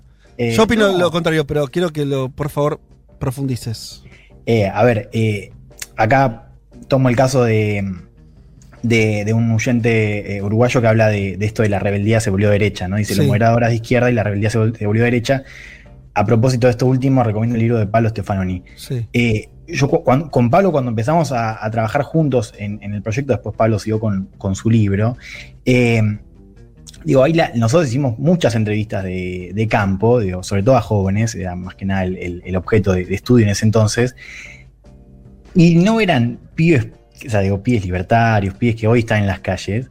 No eran para nada elitistas, más bien lo contrario. Los, digamos, uno veía que lo- lo- los elitistas éramos nosotros. Eh, yo he estado en reuniones de, en el conurbano eh, de jóvenes libertarios y demás, y donde, lo voy a decir eh, rápido, el más cheto era yo, Sí. Digo, el que expresaba eh, una... Yo creo que ahí el, el- el- el que expresaba una, una mirada más cercana a la elite, que la elite digo, no tiene que ver únicamente la elite, no, no es únicamente eh, económica, digo, hay una elite económica, elite política, elite cultural, y ahí no veía para nada un reclamo elitista al margen de lo que pueden expresar y los proyectos que puedan representar sus líderes. Creo Pasa que, que, si uno mira estas manifestaciones, no hay eh, Mm. para nada un reclamo, o sea, digo, por más de que, de, de que pueda haber, o sea, porque tampoco veo un proyecto ahí detrás, ahí sí coincido con esto de, de la falta de futuro, pero yo me, me haría otra pregunta ahí que es, yo estoy totalmente de acuerdo y creo que hay algo de esa, de esa falta de futuro que se canaliza muy bien en esta protesta, por eso eh, se hablan de estas eh, utopías reaccionarias, ¿no? Por Mm. eso líderes como Trump, como Le Pen o como Bolsonaro no proponen un- una utopía futuro, sino que proponen volver ¿no? a un falso pasado mítico. ¿No? Los 60 y demás. Sí. Ahora, tampoco veo narrativas alternativas que propongan otro futuro. Y lo digo de otra manera. No veo que hoy le estemos proponiendo una narrativa futura a esa gente que está en la calle que no se identifica con un proyecto elitista, o al menos cree no identificarse con un proyecto elitista. Eso es lo que, lo que pienso. Claro. Eh, sí, yo ahí contrapondría lo siguiente, rápido, para decirlo muy rápido, es eh, que haya... eh, yo no confundiría... eh, eh, o sea, en todos los proyectos eh, de la elite siempre hubo componentes eh, o gente que adhiere que no les de la elite, por eso, eso desde ya, en cualquiera. En el, más extremo que vos quieras, ¿sí? te vas a encontrar con eh, adherentes que vienen de sectores medios, populares, eso, eso no, me parece sorpresivo, con eso que vos decías que se encontraban este, con, con, este, con pibes este, para decirlo más rápidamente, más pobres que vos, ¿sí? Adhiriendo a, eh, ideas. Ahora, el tema es que son esas ideas. Yo descreo, tam- tampoco estoy tan de acuerdo en que haya que. No sé si hay mucho que rascar en términos de cuáles son esas ideas. La verdad que son bastante bastante básicas, bastante, bastante transparentes en cuanto a lo que proponen. En general son antiderechos, este, antiesta- antiestado, antiintervención del Estado me refiero. En general son este, ideas eh, vinculadas a- al indi- individualismo. Me parece que eso más o menos funciona. No sé si hay algo mucho más profundo que, que indagar ahí. Eh, mm, sí me parece que... eh, Más o menos, ¿eh? A Digo, ver. si vos, eh, no, a ver, eh, desde ya que son, en, en- en los casos, digo, libertarios, por supuesto, hay una idea antiestado y demás, pero digo, es, es más, es más teórico incluso de lo que, de lo que parece. Parece una idea simplemente reaccionaria y, y bla, y, y vos hablas con los pibes, por ejemplo, y ellos están convencidos de que la economía funciona mejor si a Banco Central, están obsesionados con la, por ejemplo, la teoría pero por eso, ¿pero qué tiene de complejo? Digo, eso está claro. no, no de complejo, Eso. pero digo, no Ah. es simplemente ya antiderechos y ya. Digo, no hay solamente una concepción defensiva, si querés. Hay también algo ofensivo. Que no la compartes otra cosa, pero digo, eh, ellos no, no, no es simplemente una cosa de, bueno, eh, eh, individualismo, antistado y demás. Hay, ellos eh, están de acuerdo con un, sí, no sé si la palabra es proyecto, pero sí con un conjunto de ideas que creen que van a- va a mejorar el país. Ah, no, pero también, pero cual- todos o sea, que, va a mejorar, que creen que van a mejorar el país, no me queda menor duda. pero No, digo por esto de, de- sí. de- que decías vos de, de que no te parecía complejo. No, eh, no me- es que no me parece complejo, me parece que es algo que se repite. O sea, eh, eh, cual- cualquier movimiento reaccionario os encontrás eh, ideas que son bastante similares. De hecho, creo que los sectores de izquierda o nacional popular o lo que sea, sí tienen un nivel de. no es lo mismo lo que plantea hoy, no sé, este, cualquiera de ellos que lo que se planteaba hace 40 años. Me parece que hay una transformación más grande. Me parece que en este, surgi- en este resurgimiento vos ves las ideas básicas, son más o menos mm, similares a las que puedes rastrear en otros momentos históricos. Ahí no veo una novedad. Me parece que no es una- eh, el punto no es la novedad eh, eh, de la plataforma. ¿Sí? No me parece que ahí pase gran cosa, por lo menos yo hasta ahora no detecté que hubiera eh, ideas novedosas o, o- cuando digo complejas me refiero a que, que tengan grises, en general no los tienen. eh, Eh, no, sí, yo, yo ahí veo algo mucho más heterogéneo de lo que parece, ¿eh? en general. Ok. Incluso hay proyectos, en nu- eh, bueno, el libro de Pablo lo recoge bien, o Sí. sea, ideas nuevas, bueno, nuevas, entre comillas, ¿no? Pero, Pero digo, el ecofascismo, eh, no, por, por ejemplo, hay un capítulo entero dedicado al, al- al ecofascismo, ¿no? O sea, de cómo hay un grupo, bueno, sí, fascista que eh, en, su, en su lucha para proteger el medio ambiente termina adhiriendo un montón de ideas eh, y de, praxis de la derecha. Esa es una. El, mira, cosas digo, yo no conocía. El anarcocapitalismo, por ejemplo, que tenés muchos pies que significan así, que son ideas que, que tienen un recorrido, que son, eh, ojo, las veo absolutamente inviables y las veo confusas y demás. Lo que digo es que, que hay, hay algo un poco más, más vasto y que en general es, es, heterogéneo, porque, bueno, acá hoy tenés, eh, hay como tres grupos, ¿no? O sea, los libertarios, los conservadores y los nacionalistas. Hay, por supuesto, aristas en común, pero hay también diferencias, por eso también les cuesta tanto articularse eh, políticamente. Lo que comparten, y creo que lo que explica también eh, de qué manera están saliendo, es su antiprogresismo. Que ahí tenemos que también pensar de dónde viene ese antiprogresismo, que es tan efectivo, es, tan- es un pegamento simbólico muy fuerte. Por ejemplo, la cuestión de género, ¿no? La cuestión de género une a grupos que Claro. cuando los, les preguntas qué piensan sobre la economía, incluso digo, hay una idea ahí del, del individualismo que, que es, porque vos tenés un grupo más conservador que, que, que no, es, no es individualista. digo, es, es- de, de hecho, habla de, de- de una, una lógica mucho más comunitaria, eh, si Mm, querés. Bueno, no es lo que yo, pregunta, no es lo que lo yo que veo, es Juan, que eso igual, ¿eh? No, no sé, Hay yo no, veo expresado eso. Sí. Si es muy de nicho, yo digo lo, lo de Juan, esto que estaba mencionando de él, el género no. Eh, Bolsonaro en su momento lo utilizó, pero ahora, por ejemplo, Lazo gana la elección diciendo voy a implementar política de género y políticas ambientales. Me parece que depende también de cada lugar, de cada país, de cada momento. Creo que efectivamente al progresismo se le encontró una forma de pegarle por algunos vectores eh, a nivel continental, pero no, no haría ahí una, una, una línea como homogénea en ese plano. Yo insisto que ¿Cómo? sigo. No, no sí. entiendo, ¿a qué te referís? O sea, como que... que Y que la derecha en algunos lugares también utiliza eh, la política de género para acceder a, lo- a los gobiernos, como lo hizo en el Ecuador. Y ahora sí, vamos claro, a el caso de Ecuador es, sentido. es- es sintomático porque Lazo hablaba de, de defensa de género cuando Correa decía que, la- que acusaba a Jacu Pérez por, por el tema del Claro. aborto incestuoso y Por- bla. por No, eso- es por un caso eso- particular. claro, por eso Desde yo- ya que es más complejo. sí. En e- general, digo, en general, el antifeminismo es una bandera que comparten y que incluso une a grupos de derecha en eh, gran parte de América Latina. Coincido que Ecuador puede ser un caso aparte. No, que y acá en la Argentina la tenías, los acá en la países. Argentina tenías eh, diputados del PRO que estaban a favor de la legalización del aborto y que lo militaron como nunca, pañuelos verdes. Me parece que es un poquitito más complejo. ¿ah? Bueno, yo no, no estoy, pero está bueno que lo discutamos, no estoy de acuerdo con, con eso. O sea, me parece que no, que hay homogeneidad, hay similitudes. eh, por lo menos yo lo No, limité. eso de acuerdo, que, que hay similitudes desde ya. No, no, no, pero lo que importa, sea, no, está bien. Siempre es como, mira, eh, en historia, yo cuando estudié historia, co- rupturas y continuidades. Bueno, está bien. El tema es, hay más continuidad y más ruptura, pues si no uno no, dice nada. Lo que yo creo, eh, mi verdad relativa, por supuesto, y por eso eh, habría que lo charlemos un poco, incluso eh, a costa del programa, del, horario del programa, es, eh, mm, por lo menos en el caso de Brasil, lo limito de vuelta a eso para que se entienda, de Brasil, de Uruguay y Argentina, yo encuentro, encuentro una derecha con grandes similitudes en cuanto a su direccionalidad, y me parece que una, un, gran punto de eso es que cuando vos te a- a- a en, en- la programática, cuesta pensarlo en términos de, este, de proyecto, porque eso parece mucho más, más difuso, ¿sí? Eh, pero que hay una idea de profundización de, este, de lo que podríamos de Argentina llamar la grieta o este, los enfrentamientos, con una lógica mucho menos este, sistémica en cuanto a pensar a la política como, como un sistema en el que todos este, eh, juegan, ¿sí? Eh, y con una activación política fuerte. Por eso el, Bolsonaro agitando su base, Bullrich en Argentina lo mismo. Hay una cosa que, eh, este, que es muy clara, me parece muy clara, a diferencia de otros momentos donde este, la derecha jugaba otro partido, jugaba el partido, yo insisto, Sí. la antipolítica, no te metas. Bueno, acá hay otra cosa. ¿sí? Ahora, no me parece a mí que haya una, que haya una cosa muy este, novedosa ni, ni compleja en cuanto a lo que proponen. Lo que proponen es, está bastante claro. El tema es cómo lo están haciendo. Para mí hay un cómo ahí, que es este, en todo caso eh, un poco más este. eh, más, más este, no, no quiero decir la palabra violento, pero pues no, no llegamos a esa instancia por suerte todavía, pero sí en, igual, en ahí términos estoy- discursivos. yo no, no hablo de la novedoso, yo no estoy diciendo que los líderes propongan algo novedoso o complejo, ¿no? Estoy diciendo lo que expresan eh, desde abajo, ¿eh? Ahí Claro. estoy de acuerdo. A mí en no me interesa eso.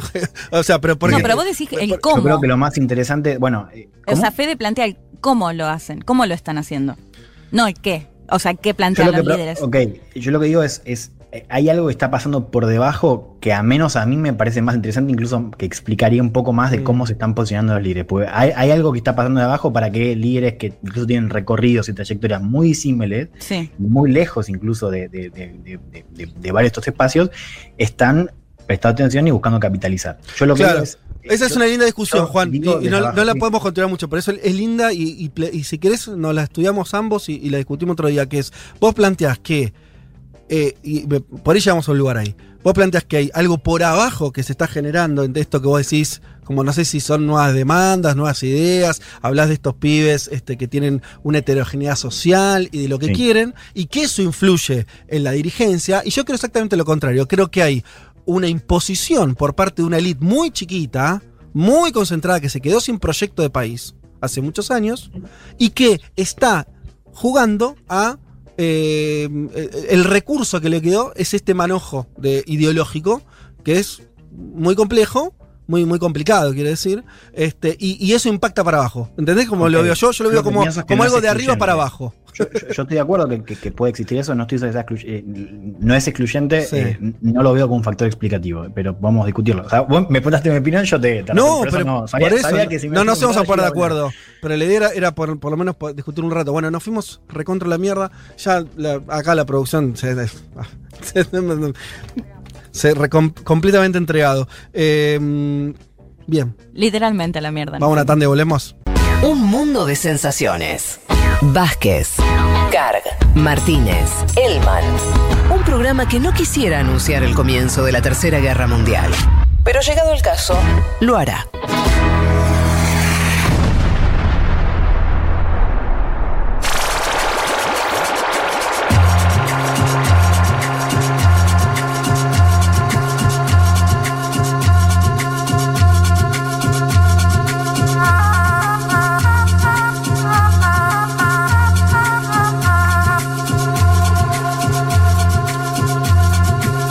Pasada la una y media del mediodía. Bien, bueno, nos estuvimos eh, dando este, este tiempo ahí de debate en el bloque anterior. Sepan, lo- hay muchos mensajes, obviamente no vamos a poder leerlos porque si no, realmente nos tendríamos que, que quedar hasta las 6 de la tarde. Hay un montón. Pero mm, vaya este pensamiento para mis queridos oyentes, que esto lo hacemos porque creemos que es una forma también de, o sea, evidentemente los mensajes demuestran que eh, cuando uno se pone a, discutir, a plantear cosas, más allá de informar y de contar noticias, que está muy bien, que es nuestro, si querés, trabajo básico, pero eh, es una forma de devolverles algo eh, para que ustedes también este, lo, lo usen de insumo para, para pensar este, sus propias cuestiones, para reflexionar, para ir para un lado, para el otro, para hacer jugar los mecanismos de- del pensamiento y de la lógica y que eso a veces uno lo lleva a, playas inesperadas. Bueno, para eso se hacen estas cosas, o por lo menos para eso lo, hacemos nosotros, eh, y no importa tanto eh, que, mm, si están de acuerdo con uno con otro, no se queden solo con eso, eso es una, una pavada. Este, No, lo importante es que seguro generaron, gen- generaste un montón de debates en las familias que nos están escuchando ahora. Claro, Y mo- mover un poco, mover un poco el, el- el- el- El avispero. el avispero, exacto. Este, sobre todo porque me parece que en esto sí que no estamos todos de acuerdo. Es un momento muy particular. Es un No, momento de reflexión la- totalmente. Estamos en medio de algo que no, no nadie jamás iba a pensar que nos iba a ocurrir en el mundo. Eh, desde hace un año ya. Aún no lo podemos creer. Yo Todavía creo cuesta que creerlo. Bueno, entonces, claro. Hay espacio, me parece, para que Elman haga su columna cada tanto de que hay de nuevo viejo en las derechas.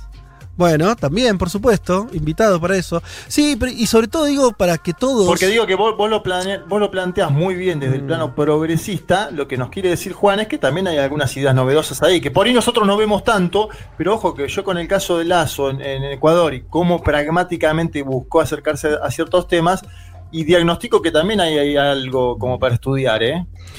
Lo tomo, lo tomo, me, me gusta. eh, solo digo, e- es ideas y también hay una cosa de eh, casi a nivel personal de, de ese lado también, que está bueno también llevar la discusión. Digo, no, no es solo el plano teórico, pero también es interesante pensarlo de esa manera.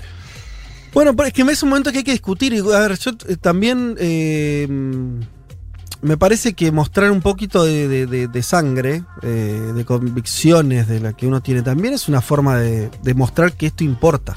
A ver, que lo que hacemos. Yo no hago este programa, no sé ustedes, pero yo lo hago porque creo en ciertas cosas. Si no, la verdad, no lo haría. O sea, sinceramente, ¿no? Eh, Menos un domingo al mediodía. Exactamente, padre- entonces- Padre de familia. Exactamente, pero de verdad lo digo, ¿eh? Eh, si, si no fue, si, si no es para plantear cada tanto, por lo menos mientras el momento que se puede, eh, esto que parece un recreo, es un- en realidad es lo que más me importa, que podamos discutir algunas cosas cada tanto. Me parece de ahí sale, de ahí sale algo, de ahí sale algo. Y creo que los que están del otro lado estén de acuerdo con lo que dije yo, no estén de acuerdo, que estén de acuerdo con Juan, con Leti o con Juanma, no importa. Eh, me parece que son los momentos donde también por ahí más te queda. Decís, ah, mirá, estoy, estuve discutiendo de esto, ¿no? Y a veces el, el- el laburo más este, periodístico, más este, normal, entre comillas, que está muy bien y es, y- y es parte también de lo, de lo que hacemos, o gran parte de lo que Lo hacemos. hacemos, sí. Eh, me parece que también cobra sentido cuando además uno pone sobre la mesa lo que de verdad piensa sobre lo que está pasando y lo comparte para que otros piensen como uno, el mejor de los casos, o por lo menos para que lo ponga en tensión lo que viene, lo que viene pasando. En fin, qué sé yo, hasta acá un poco de, eso. No. Me, voy a ahorrar de leer mensajes porque la verdad que entraría en una situación que es o leo dos o- o nos tomamos media hora para leer eh, 20. Y la verdad que hay, no sé, 100, no sé cuántos mensajes hay. Pero bueno, sepan, me, quedo con esto. O sea, le- les devuelvo esto eh, de, lo, de lo que pasó y de la respuesta de ustedes. Me parece que lo más interesante es, es eso, es de valorizar eh, momentos como este para, para reflexionar o para pensar o para discutir o para tratar de, tener razón con el que está con lo que tenga uno al lado y discutir este eh, sea los gritos o sea de buenas maneras no importa pero eh, discutir un poco. Siempre se saca algo de las discusiones. Che eh, vamos a mm, a lo que nos habías prometido, Juanma, sobre, sobre la visita de un tal Juan Sebastián González, persona que yo no conocía, eh, que tiene el nombre más común posible, ¿no? Eh, pero mm, emisario relevante de, de la política exterior norteamericana para nuestra región. Un hombre calvo, Juan Sebastián González, Ah, ¿sí? como, también, es- como también es calvo Juan Sebastián, Sebastián Verón. Verón. Sí, me, Claro. hizo a, a- a eso, sí. A la bruja. Bueno, a ver, eh, ¿quién es Juan Sebastián González? Es director de asuntos del hemisferio occidental del Consejo de Seguridad Nacional de los Estados Unidos de América, algo muy pomposo, pero es el hombre, el hombre clave, diría, en el diseño de la política de los Estados Unidos para América Latina. Vino esta semana a. Colombia, a la Argentina y al Uruguay. Antes había pasado por nuestro país el jefe del Comando Sur, estoy hablando del almirante Craig Fowler, que visitó Buenos Aires y Ushuaia. Y además de González, esta semana vino Julie Chang. Julie Chang es la subsecretaria interina para asuntos del hemisferio occidental del Departamento de Estado. Es decir, dos visitas de altísimo nivel. Primero algo breve sobre el perfil de González y después nos metemos en lo que fue eh, el trasfondo de la visita. González nació en Colombia, en, Cartagena de Indias, y, comparto algo que dice el colega Marcelo Falac en una nota que escribió en letra P, eh, que es, no es ni una paloma, imaginada por algunos, eh, González no es una paloma, más allá de pertenecer ahora al Partido Demócrata, y tampoco es lo que era Mauricio Claver Carón, ¿no? Una especie de eh, halcón 100%. De hecho, el gobierno nacional, el propio gobierno de la Argentina, considera que González es un mejor interlocutor que este cubano mayamero del cual hablamos tanto el año pasado, estoy hablando de Claver Carón, y que hoy ocupa su sillón en el BID, ¿no? Eh, si te parece, para empezar a comprender el pensamiento de González y qué vino a hacer América Latina, te quiero pasar un audio del 2020, eh, donde él mismo explica cuál es el papel de Colombia, Colombia, en la estrategia latinoamericana de Joe Biden, incluso cuando Biden era vicepresidente de Barack Obama. Escuchemos esto y a partir de ahí empezamos. Dale. El vicepresidente siempre cuando estaba yo con él, él hablaba sobre el potencial de la, relación bilateral, que Colombia era la pieza clave en la región y que teníamos que apoyar a una Colombia segura y, próspera, eh, y eso tendría eh, implicaciones regionales y globales positivas. Colombia hoy en día tiene unos retos enormes, que son el flujo migratorio de, de Venezuela, eh, obviamente el coronavirus, como el resto de la región, un, un acuerdo de paz en donde todavía no hay acuerdo de cómo se debe implementar y también retos de seguridad. Yo creo que Colombia, si no tiene, si puede resolver el tema de seguridad, es un, es un, es un país que tiene un potencial enorme económico, cultural y, y regional, que es algo que está en el interés nacional de los Estados Unidos de, de apoyar. Bien, ahí pasaba González. Fíjate que de los tres países. Me asusta, me, perdón, me asusta muchísimo que hable, que sea casi uno nuestro. Bueno, Prefiero los que hablan mal el castellano, ¿viste? Lo- lo- lo- los. Ah, que son lo- los, los- los nuestros en el tema de Yo, idiomático. yo también. Yo, ta- ¿Me entendés yo lo que te quiero uno- decir, no? Sí, sí, yo, pre- yo prefiero uno que, que sea de Ohio y no que haya nacido en Sí. Cartagena de Indias como Claro. este señor. Total- Sí. totalmente de acuerdo. Habla eh, como uno más. Podría estar sentado en esta mesa dialogando con nosotros. Eh, a ver, Colombia como pieza clave. Fíjense que de los tres países que visita, Sí. dos con administraciones de derecha y una con administración progresista, Colombia es el país más importante en términos, diría, geopolíticos latinoamericanos, con conducción de derecha, sin menospreciar, claro, el Uruguay, después vamos a hablar del Uruguay, no, no quiero menospreciar al Uruguay, pero digo, de los tres países hay dos con conducciones nítidamente de derechas, Y diría que para los Estados Unidos es obvio que Colombia es la pieza clave a nivel latinoamericano. Ahora ya nos metemos un poco en qué hizo en la Argentina González, porque me parece interesante debatirlo para también debatir la política exterior de nuestro país. Eh, tuvo el día martes un almuerzo vía videoconferencia con el presidente de la Nación, Alberto Fernández. Fue extraño porque fue un almuerzo, eh, estaban los dos acá en el país, pero no se pudieron ver porque todavía estaba Fernández aislado, Aislado. por el COVID-19. Claro. Pero le entregó una carta, González, firmada por Joe Sleepy Biden, em, que además Biden está invitando a Alberto Fernández, como es sabido, a la cumbre del clima, una cumbre que se va a hacer de forma virtual el 22 y 23 de abril próximo, ¿no? Donde va a haber 40 líderes mundiales, la Argentina está invitada. Por la noche, ¿qué, te- qué pensás que hizo González Fede por la noche? No, ni idea. Fue a comer un asado. Ah, qué bien.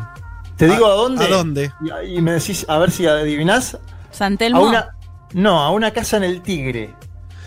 Ah, sí, bueno, claro, claro, obvio. sí. Y sí, Sergio Bueno, Tomás. Claro, Sí. ahí me- a- alguno me dijo Speedy González por cómo buscó velozmente los interlocutores. El, el señor González fue a la casa de Sergio Tomás Massa, el presidente de la. Cámara de Diputados.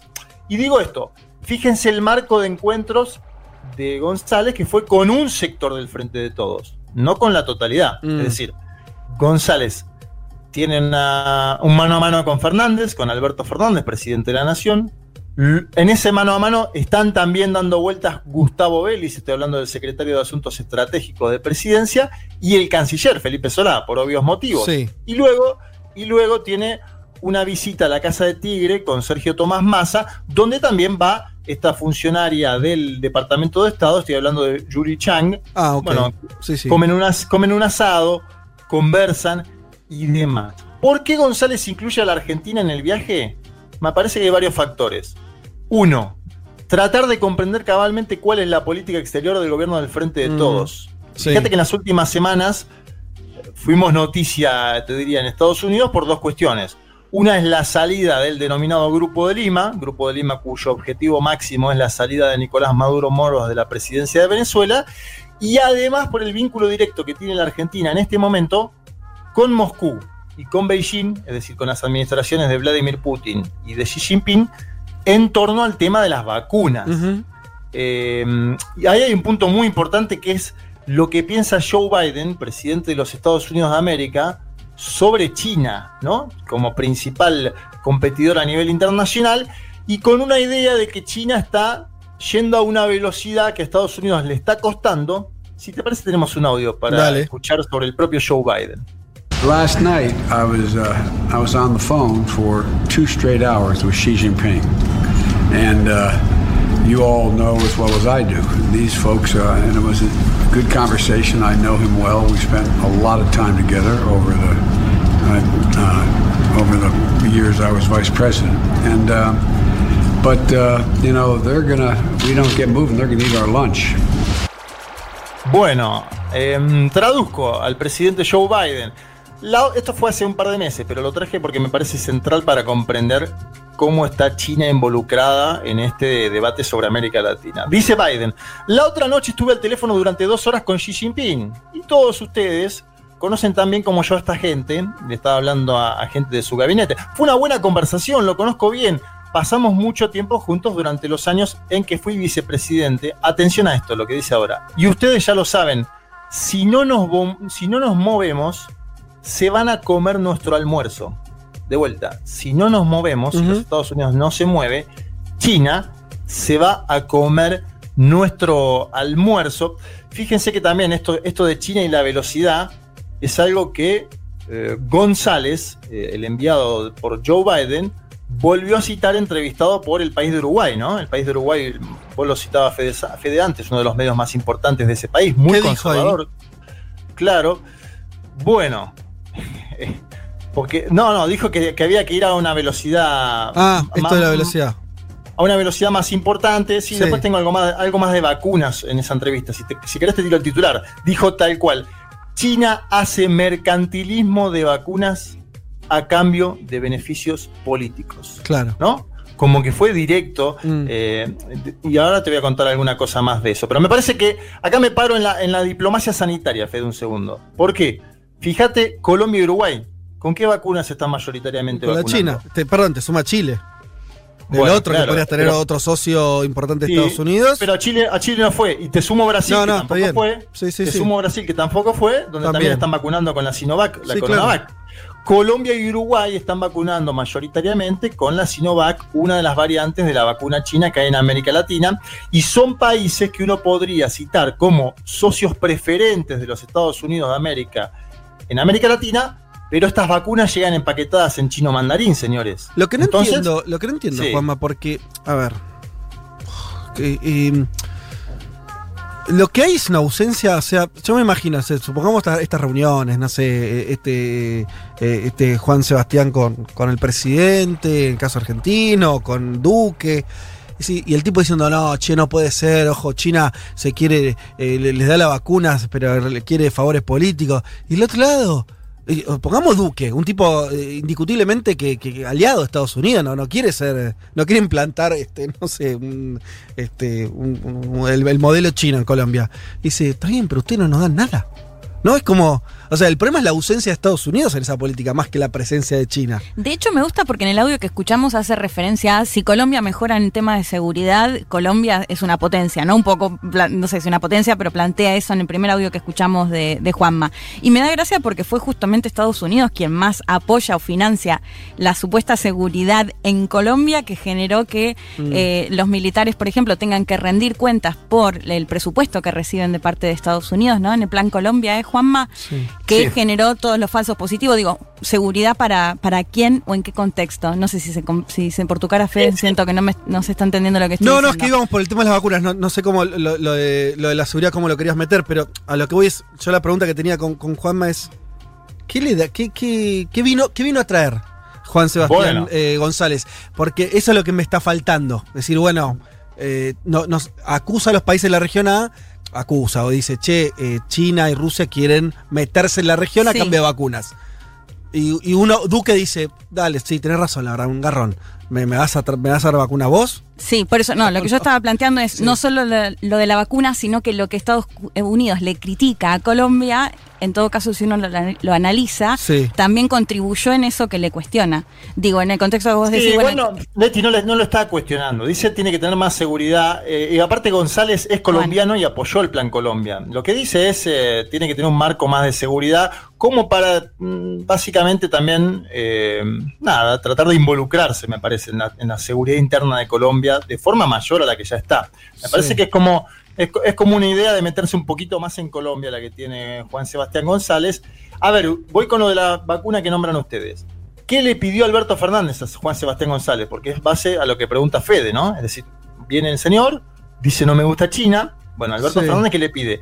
Alberto Fernández le pidió en concreto que la Argentina pueda comprar las vacunas que hoy están durmiendo en los Estados Unidos de América, sobre todo en Ohio, algo que ese país ya permitió con México y Canadá. México y Canadá son dos socios del NAFTA, de la principal potencia del mundo. Y hay otro tema que es obvio, eh, que le pidió Alberto Fernández a Juan Sebastián González, que tiene que ver con un apoyo de la Casa Blanca en las negociaciones con el Fondo Monetario Internacional, ¿no? Después de lo que tiene que ser la negociación de la Argentina con el Fondo Monetario Internacional, sobre todo en el tema de los plazos. De hecho, el ministro Guzmán estuvo girando estos días por varios países de la Unión Europea. Bueno, evidentemente eh, Fernández le pide un apoyo a la Casa Blanca en las negociaciones con el FMI. Esto también lo hizo Sergio Tomás Massa en su casa de Tigre. Y lo de las vacunas no es un tema menor. Eh, porque si Biden y González quieren ir a más velocidad, que es lo que yo planteaba antes, quieren ir a más velocidad para que China no se coma el almuerzo, podrían por caso destrabar el tema de las vacunas, ¿o no? Es una hipótesis que tenemos eh, y, y que, y que a la Argentina le serviría en concreto, digo, ¿eh? a la Argentina, a Uruguay le podría servir en concreto. Uruguay está gestionando vacunas ante la Conmebol, eh, está el, el- el- el Ujú. escenario. Y atención porque también hablé, eh, obviamente, está China en el medio metido. Eh, en China generó mucho enojo una declaración de Juan Sebastián González, que es esta que yo te mencionaba antes, donde, entrevistado Sí. por el país de Uruguay, dijo China hace mercantilismo de vacunas a cambio de beneficios políticos. Sé de buena fuente, ayer consulté que hubo consultas a la embajada de la Argentina en China por estos dichos de González. Son dichos igualmente que se dieron en Uruguay, pero en China generó incertidumbre esta declaración, ¿no? De González, o mejor dicho, no incertidumbre, enojo. China hace mercantilismo de las vacunas a cambio de beneficios políticos. Bueno, tema, te- otro tema del viaje, Venezuela y Cuba. Eh, que acá no se nombró tanto esto, pero González habló de Venezuela con Fernández, con Alberto Fernández, presidente de la Nación. Obviamente consideran que Nicolás Maduro Moros es un dictador, eh, pero ojo, porque a principios de este año también dijo que se necesitaba un nuevo enfoque hacia Venezuela, lo Mm. cual, bueno, hasta Trump lo planteaba en un punto, ¿te acordás, no? Cuando él dice apoyemos a Guaidó, pero después dice la verdad que no sé si estuvo también apoyar a Guaidó. Es decir, hay una caracterización similar en que Nicolás Maduro Moro no es eh, un demócrata, por el decir de, la, de las altas autoridades de los Estados Unidos de América, y la Argentina, ahí difiere. La Argentina considera que la salida democrática a la crisis que vive Venezuela es con Maduro como parte de un diálogo nacional. Por esa posición también la Argentina abandonó el Grupo de Lima. Es decir, eh, ahí no hay acuerdo en ese punto. No hay acuerdo. Otro punto es Cuba. Cuba no fue un tema central en las conversaciones, pero está dando vueltas. Eh, y hay un eje en la- de la administración Biden que es, si bien la política no puede ser igual a la implementada por Donald Trump, eso no indica que vuelva a ser la del final de la administración Obama. ¿Se acuerdan? La final de la administración Sí. Obama, encuentro importante, normalización Pero a diplomática. eso, a eso no van a volver, por lo menos en el corto plazo, ¿no? A eso no va a volver los Estados Unidos de América y además Cuba misma tiene dudas sobre cuál es el mano a mano que tiene que tener con los Estados Unidos de América. Una Cuba que sufrió muy fuertemente el bloqueo, lo contamos semanas atrás en esa columna que hicimos de Cuba 2021, con menor turismo.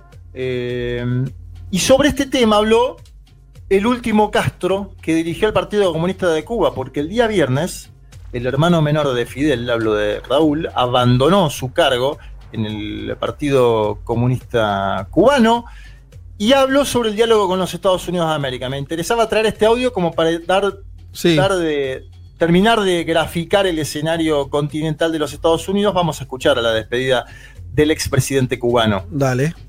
Ratifico desde este Congreso del Partido la voluntad de desarrollar un diálogo respetuoso y edificar un nuevo tipo de relaciones con los Estados Unidos sin que se pretenda que para lograrlo Cuba renuncie a los principios de la revolución y al socialismo. Nada me obliga a esta decisión, pero creo fervientemente en la fuerza y el valor del ejemplo y en la comprensión de mis compatriotas y que nadie lo dude, que mientras viva estaré listo con el pie en el estribo para defender a la patria, a la revolución y al socialismo.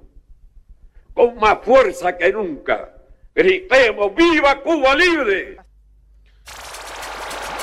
Bien, ahí, ahí pasaba Bueno, la, la despedida de- del último Castro. eh, Tremendo, ¿no? Tre- Tremendo lo que estamos viviendo. Una parte veía las imágenes de los barbijos de fondo. eh, Me parece que, que fue fuerte lo que pasó el viernes en La Habana. Y atención porque también, si yo mencionaba el tema de, de China y su diplomacia sanitaria, ojo con Cuba y la vacuna soberana. Y claro, Lo- sí. Lo, lo- lo pongo en el centro de la escena. Ojo con Cuba y la vacuna soberana en los próximos meses en Mm. América Latina. Porque Cuba tiene ahí algo que no tiene ningún país en América Latina y el Caribe. Que es una vacuna en fase 3. Que es una vacuna que funciona. Ojo con. Digo, Cuba perdió mucho el año pasado, viene perdiendo hace tiempo. La caída de Venezuela en términos económicos lo, fue un golpe dramático para Cuba. Pero Cuba tiene algo que no tienen los demás hoy y es eh, la vacuna soberana abajo del brazo. Ahí ¿Qué sí, dijo, eh, sí, qué la- dijo el secretario? Sí. No, no te digo solamente que, que- que hay, queda por ver ahí dos cosas, ¿no? La velocidad con la que Cuba va a tener efectivamente, supongamos, yo creo, pero no, eh, no solo por Cuba, sino como todas las vacunas vienen funcionando, a priori uno podría suponer que esta también va a funcionar porque viene, viene, vienen bien eh, eh, Sí. las sucesivas fases. El tema es, ¿cuánto tiempo va a llevar para que Cuba terminada la fase de prueba, que ahora está testeando en- sobre todo la población de La Habana, entiendo, eh, pueda producir a escala como para eh, dársela, vendérsela, lo que sea, a otros países. Si eso va a demorar seis meses, tres, dos, no, no sabemos. Eso me parece que no está, no está muy claro la capacidad de producción que va a tener y después la decisión política que va a tomar. Si va a ser una decisión primero de va a vacunar a toda la población cubana, recién después exportarla, si lo, lo va a hacer en paralelo. ¿no? Hay una serie ahí de cuestiones que habrá que ver en las próximas semanas, meses, cómo, qué pasa. Pero Sí, serán definiciones que tenga que tomar Díaz Canel con el Instituto Finlay, ¿no? Que es el que fabrica la vacuna.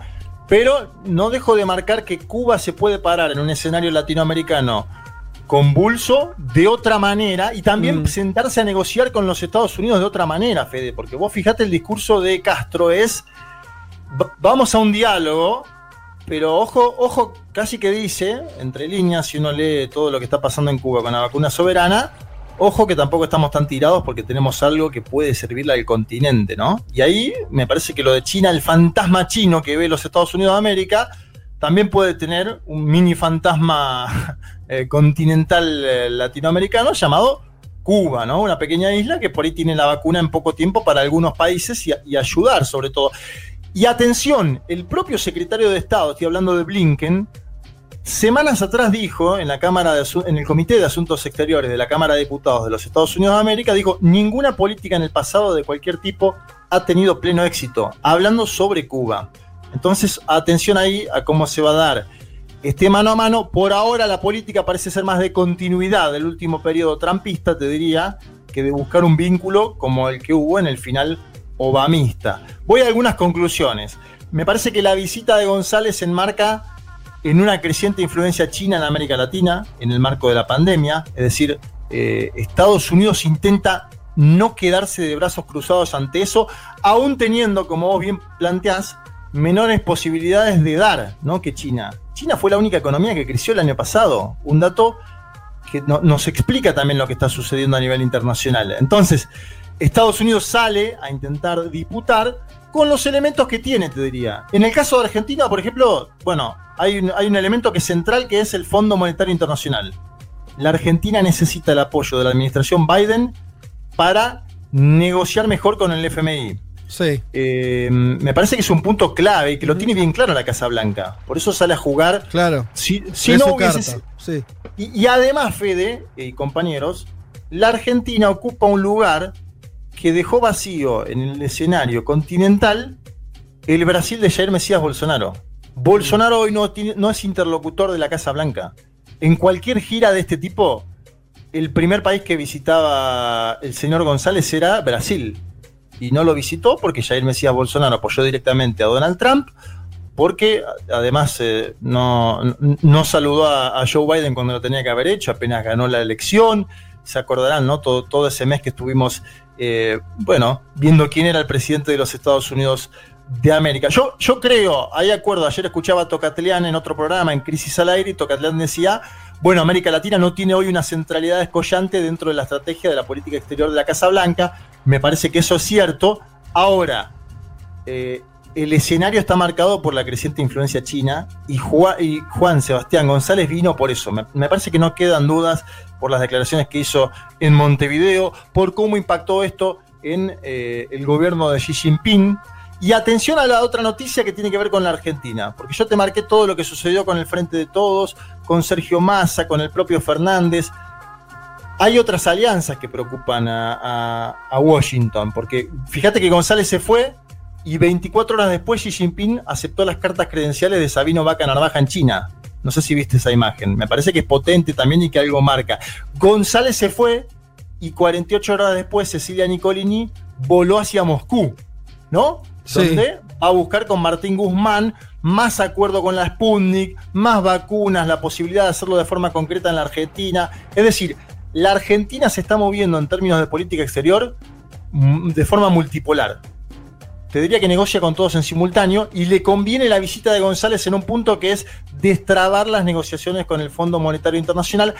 Vamos a ver cómo sigue el Bueno. escenario de la política de Biden hacia Sí. América Latina, pero me parece que hay mucho para, mucha tela para cortar de este viaje de Juan Sebastián González, un personaje al que estamos conociendo, a Colombia, a la Argentina y al Uruguay. Bueno, perfecto. Interesante esta primera aproximación del nuevo gobierno de Estados Unidos. A ver qué quiere hacer con nosotros. Un mundo de sensaciones. Vázquez, Carg, Elman, Martínez. Ver las cosas desde un rincón del mundo te da otra perspectiva.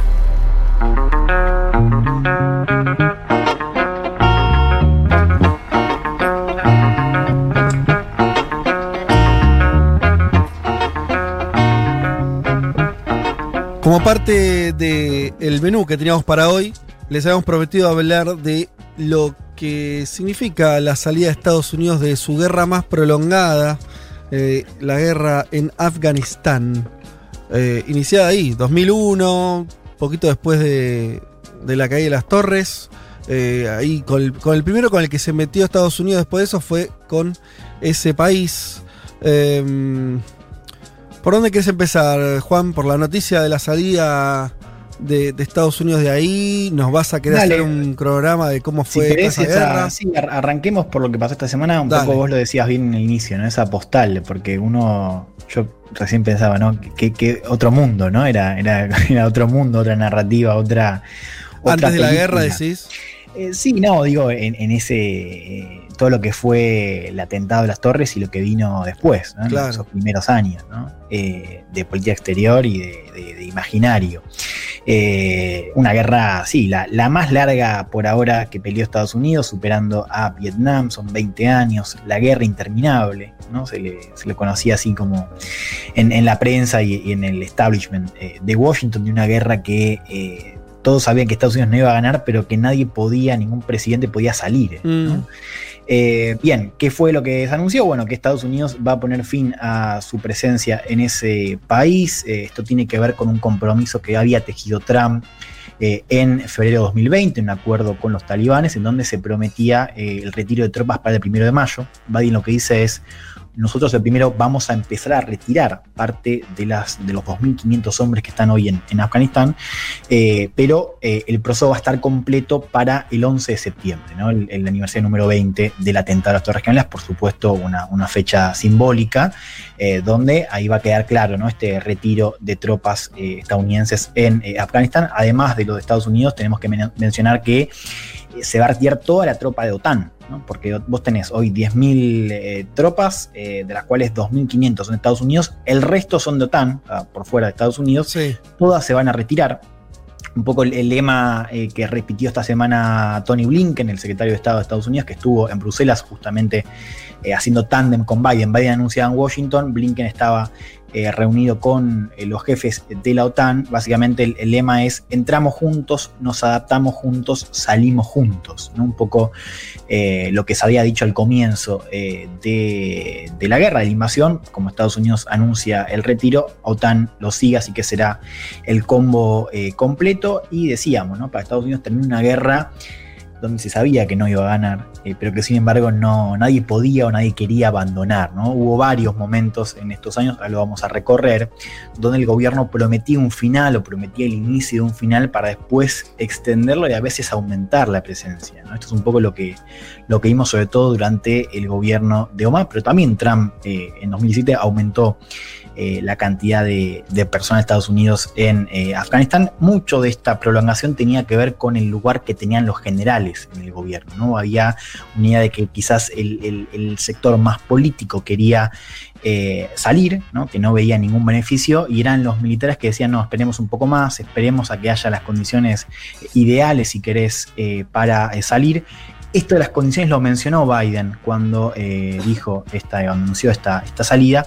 Vamos a escuchar lo que decía Joe Biden respecto al fin de la presencia de Estados Unidos en Afganistán.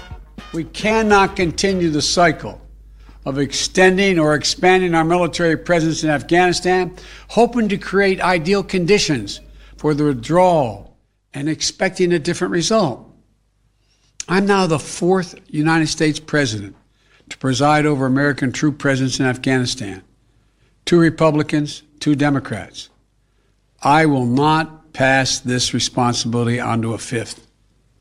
After consulting closely with our allies and partners, with our military leaders and intelligence personnel, with our diplomats, and our development experts, with the Congress and the Vice President, as well as with Mr. Ghani and many others around the world, I've concluded that it's time to end America's longest war. It's time for American troops to come home. No podemos continuar el ciclo de expandir o extender nuestra presencia militar en Afganistán con la esperanza de crear las condiciones ideales para el retiro y esperando un resultado diferente. Soy ahora el cuarto presidente estadounidense que dirige tropas americanas en Afganistán, dos republicanos, dos demócratas, no voy a pasar esta responsabilidad a un quinto. Después de consultarlo con aliados y socios, con nuestro personal militar y de inteligencia, con nuestros diplomáticos y expertos en desarrollo, con el Congreso y la vicepresidenta, así como el presidente Ghani y muchos otros alrededor del mundo, he llegado a la conclusión de que es momento de ponerle fin a la guerra más larga de Estados Unidos. Es hora de que las tropas estadounidenses vuelvan a casa. Esto decía Bien. eh, ese cálculo ahí de las condiciones, ¿no? Esto de, Eh, de Juan, nunca- sí, Juan, ¿qué, está- qué estaban haciendo ahora las tropas en Estados Unidos? ¿Qué, qué- de- de- las tropas, perdón, de Estados Unidos en, en Afganistán.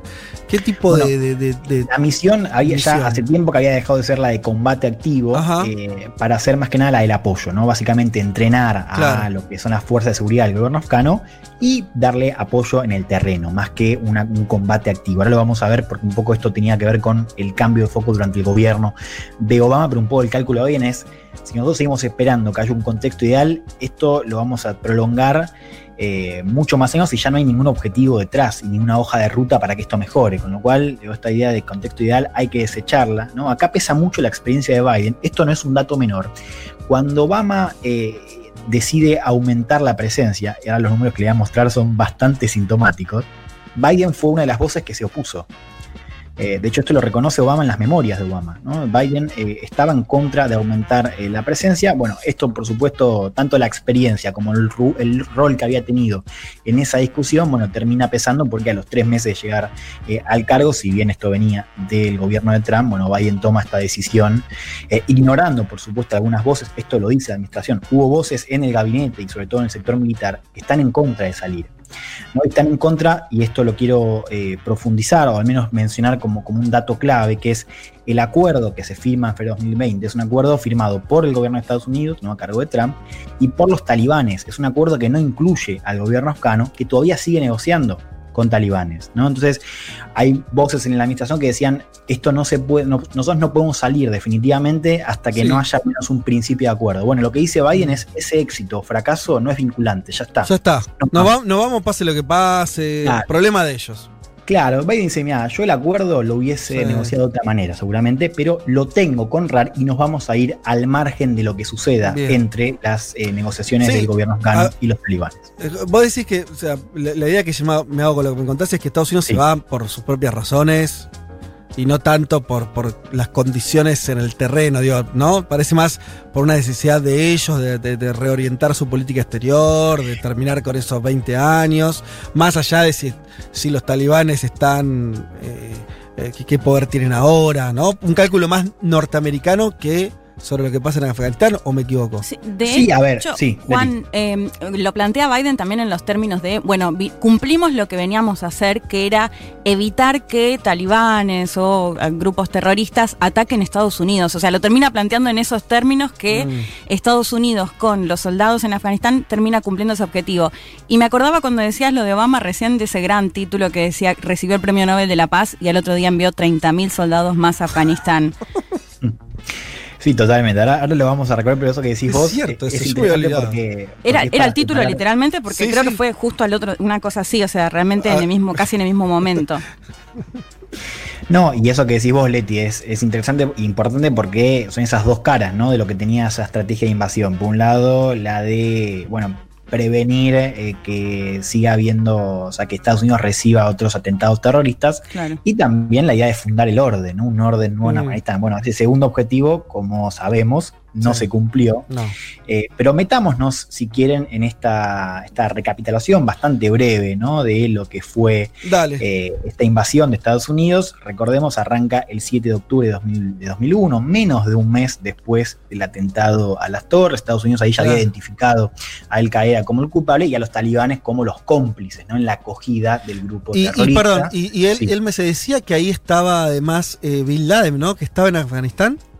Claro, a ver, lo, lo que el, el argumento es, eh, nosotros, nuestro enemigo eh, es Al Qaeda. Sí. ¿no? Eh, ahora, lo que, lo que hacen los talibanes es, eh, los, los- son cómplices por, por el refugio, ¿no? Claro, porque es ahí donde se esconde Bin Laden o se esconden las operaciones militares. Si querés, eh, escuchemos lo que decía eh, George Bush este 7 de octubre de 2001 cuando anuncia el inicio de la invasión a Afganistán. On my orders, the United States military has begun strikes against Al Qaeda terrorist training camps and military installations of the Taliban regime in Afghanistan. These carefully targeted actions are designed to disrupt the use of Afghanistan as a terrorist base of operations and to attack the military capability of the Taliban regime.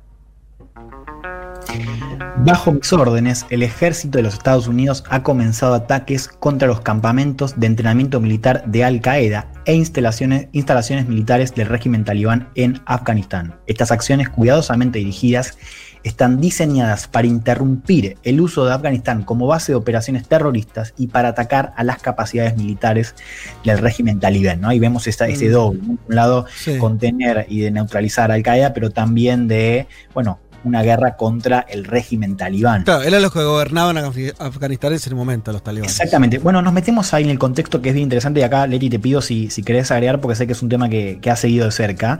Eh, Dale. que es, eh, eh, primero, a ver, hay que entender que Afganistán, la guerra con- en, en Afganistán, el conflicto no comienza en 2001.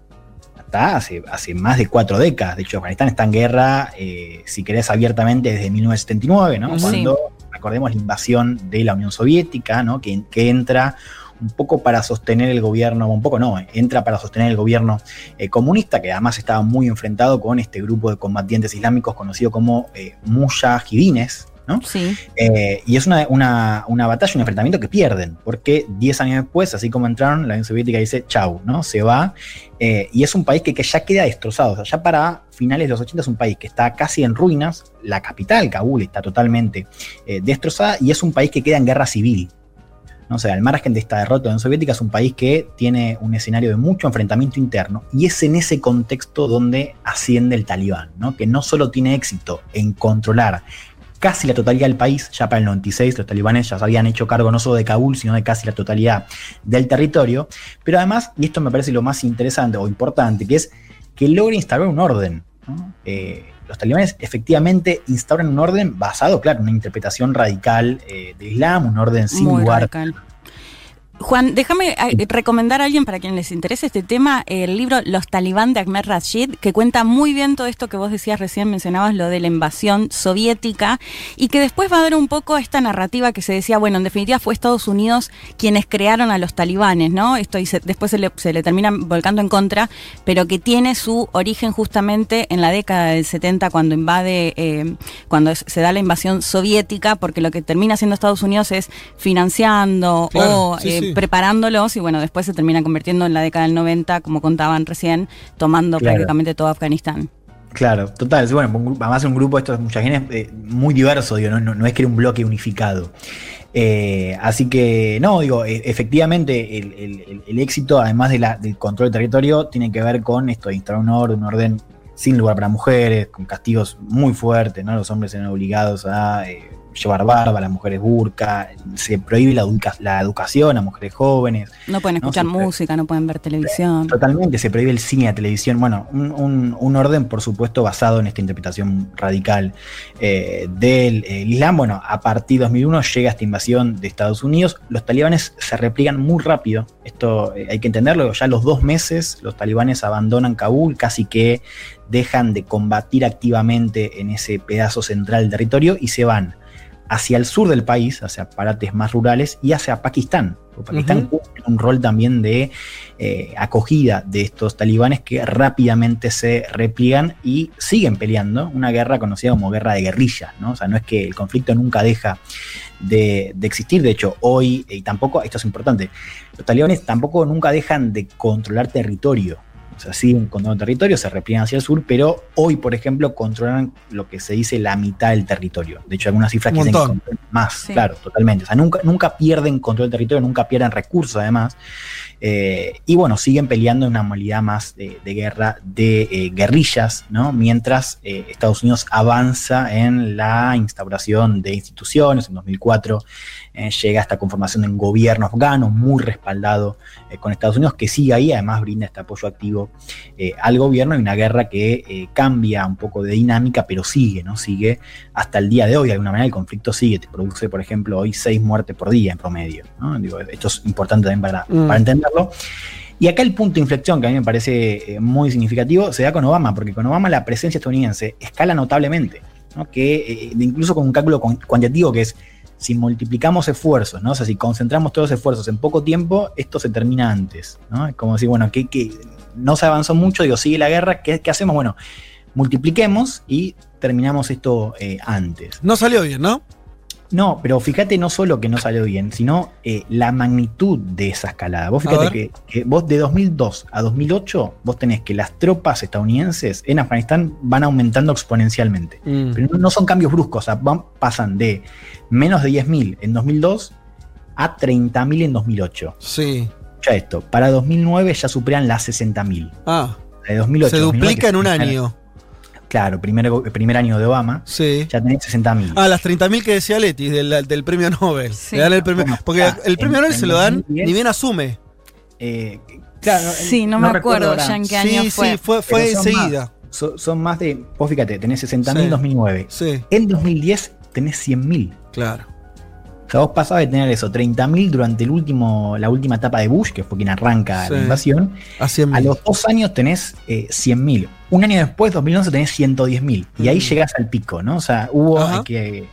Para dimensionar, con Obama, 2011, 110.000 soldados de Estados Unidos en eh, Afganistán. A partir de ese momento, Obama empieza, o eso es un pico, ¿no? Después baja, Obama empieza a anunciar el retiro Sí. eh, paulatino de tropas. Ahí empieza esta idea de cambiar el foco, ¿no? No, sol- no del combate activo a lo que es el apoyo del ejército y el gobierno eh, afgano. Y, Obama incluso habla de este principio de fin eh, de la misión. Si querés, escuchémoslo. A, a. Obama hablando en 2011, insisto, cuando Estados Unidos tenía cerca de 100.000 tropas en Afganistán. Lo escuchamos. After this initial reduction, our troops will continue coming home at a steady pace as Afghan security forces move into the lead. Our mission will change from combat to support. By 2014, this process of transition will be complete. Después de esta reducción inicial, dice Obama, nuestras tropas van a continuar volviendo a casa a un ritmo constante mientras las fuerzas de seguridad afganas pasan al frente. Nuestra misión mutará desde el combate al apoyo y para el 2014 este proceso de transición estará completo. Esto decía Obama. En 2011 efectivamente las tropas van reduciéndose. De 2013 a 2014 bajan de 60.000 a 30.000, ¿no? Y ya en 2015 arranca lo que es una nueva misión. O sea, vos de hecho buscás, por ejemplo, Guerra Afganistán y, y generalmente se divide en dos, ¿no? Una cosa es hasta 2015 y después a partir de 2015 donde ya eh, la OTAN, digo, no solo Estados Unidos, encara otra misión efectivamente más centrada en el apoyo que en el combate activo, pero con una presencia que va oscilando entre 10.000 y 20.000 soldados. Juan, el premio Nobel de la Paz para Barack Hussein Obama fue el 9 de octubre del año 2009 y como decía Leti, semanas después, el 1 de diciembre del año 2009, Obama envía 30.000 soldados más. Che, y, y- y haciendo paralelismo con la época, también estaba viendo que mientras Estados Unidos hace todo lo que está contando Juan en, en Afganistán y este el envío de 100.000 tropas y toda esa escalada, está la invasión a Irak. Sí, 2003. claro, 2003, marzo de 2003. 2007, 2008 lo, lo agarran eh, y lo ejecutan a Hussein. 2006 creo, sí. Bueno, por ahí, digo, y todo- todos esos años son años muy intensos, no solo en Afganistán, sino también en Irak y, y en todo el, eh, este, en, en el medio Bueno, de, después. de Medio Oriente, digamos. Bueno, a partir de ¿No? 2011 tenés Siria. Siria, claro. o sea que- Sí, sí, sí. exacto. Por supuesto son dos casos distintos, ¿no? El caso de Irak está mucho más ligado a Afganistán porque fue lo que sigue después, ¿no? Digo, y, y- y forma parte de la misma narrativa. esa idea de- Exacto, de ir a buscar. La guerra contra el terrorismo, Exacto. que tiene, como decía Leti, estas dos caras, esta idea de contener, ¿no? O sea, de que prevenir prevenir que llegue el terrorismo a Estados Unidos, vamos a decirlo así crudo como se vendía en ese entonces, pero al mismo tiempo instalar un orden. Bueno, acá me quiero centrar. Decíamos, efectivamente, eh, el, el éxito, si querés, en la parte de contención de, de- de- de llegada al terrorismo a Estados Unidos, bueno, uno puede decir que, que es efectiva. Claro, ahora hoy suena demasiado eh, lejos, pero en ese momento, digo, vos decime, Fede, si, si es así, pero digo, se decía esta idea de que, bueno, ¿qué va a pasar ahora, no? O sea, como esta idea de, de que el atentado podía abrir un capítulo un poco más negro. Pará, pará, pará. Vos me dijiste, decime Fede si fue así, como que le pregunta al abuelo, decime Fede si en esas épocas, algo así pasó. Eh, No, pero, Entendí pero bien, ¿no? vos ahí eras un joven, eras un joven. eh, pero digo, Fede, sos el- ¿Viste el meme de la- del abuelo de los Simpsons que está contando cosas en el parque? En el, al lado del limonero. No Para Elman- Para Elman sos ese meme. Pero ¿cómo fue la pregunta, Juan? No, digo que, que eh, Fede, eh, digo, eh, como era la narrativa más. Fede joven, un joven mm, lo, lo- lo- lo imagino un joven muy politizado, activo. Sí, muy claro. Ah, ah, la quiere facultad. mejorar. Sí, dale, en la, dale. en la facultad de historia, muy Sí. apasionado, como ahora, pero más, más, Más eh, joven. más involucrado todavía. Tenía más pelo. Eh, bueno, pero digo, eh, había eh, esta idea de que algo peor podía pasar. Bueno, esa es una, una cara que por supuesto esto Sí, termina Cualquiera conteniendo. de los que éramos críticos de, de, la- de- de las cosas que hacía Estados Unidos en el mundo decía, de- nos imaginábamos que uno, nos iba a instalar una democracia ejemplar. Pero esto era dicho de manera Abierta. O sea, Sí, algo extendido. Insistente, Sí. como decir. eh, y, y, y lo otro es que, que se iba a generar mayor desestabilización. Me parece que medio de las dos cosas ahí se cumplieron. Y además un paréntesis, Juan, porque lo de Afganistán tiene Sí. que ver sobre todo con esta idea de cubrir a miembros de Al Qaeda, de evitar eh, un ataque terrorista, pero el de Irak fue porque supuestamente Saddam Hussein tenía armas armas- de destrucción masiva que se comprobó que no era así. Claro. Y, y entiendo que Barack Obama termina recibiendo el Premio Nobel de la Paz por eh, su supuesta contribución al desarme nuclear. Digo, más allá de que haya cambiado, que antes estaba Bush y toda la historia, digo, es bastante A, fa- paradójico. a favor todo. de Obama, él hizo la- hace el acuerdo sí, Sí, con el Irak, acuerdo, sí, que con- después con Trump Irán, lo, sí. lo- lo- lo- lo- lo explota. Pero, ¿no? Eh, Con Irán, pero lo hace después. con Irán, perdón, no dije con Irán. eh, exacto. Pero bueno, No, sí. no, a ver, y esto de las narrativas, digo, eh, y esto lo, lo hemos visto en, en muchas películas de Hollywood. Yo la, la última que recuerdo, que es más el caso de Irak, es cierto, es, es la película Vice, que es la de Dick Cheney, que es el vicepresidente de Bush. Sí.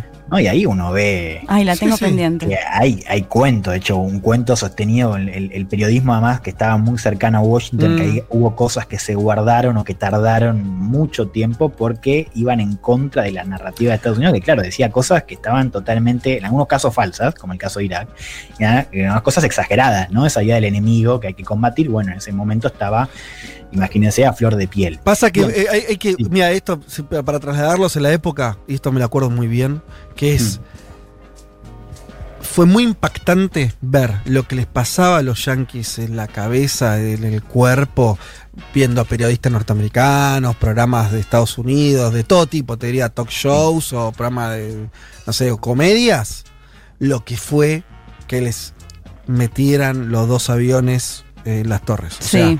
la idea que de pronto no estaban seguros en su casa fue como fue lo que le dio las do- la presidencia a Bush, lo que le dio todo. digo.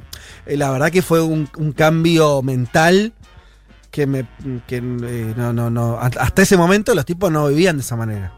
Bueno, y después vos decís, bueno, che, pero no hubo nuevos atentados. Bueno, no importa, pero eso quedó como un mojón, ¿viste? Como me parece. Sí, sí, hay Eso que ver también, eh, eh, digo, eh, porque uno puede decir que es cierto, quizás la, la parte de nuevos atentados estuvo contenida, pero digo, de ahí a que, a que eso sea efecto de esta guerra interminable, hay un océano de distancia. Digo, no- ¿Cómo, cómo?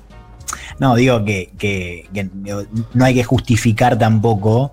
eh, digo, vos decís, efectivamente, esta parte de prevenir nuevos atentados estuvo casi cumplida. ¿no? Sí. Eh, digo, no se, no se abrió ese capítulo que, que en ese momento. Se- Sí, sí, se por ahí, este, había decir, Eh. bueno, a partir de ahora van a, para, eh, va a empezar a haber atentados a lo loco Bueno, en pero, Estados ah, Unidos. o sea, no en Estados Unidos, pero sí es interesante lo que pasó en Europa, porque recordemos que el 11M, que primero se había dicho que era ETA, después lo que, Sí. lo que se dijo es que fue justamente por el apoyo de Aznar y Tony. Blair, que fueron los dos que salieron junto con George Bush en ese momento a favor de invadir Irak.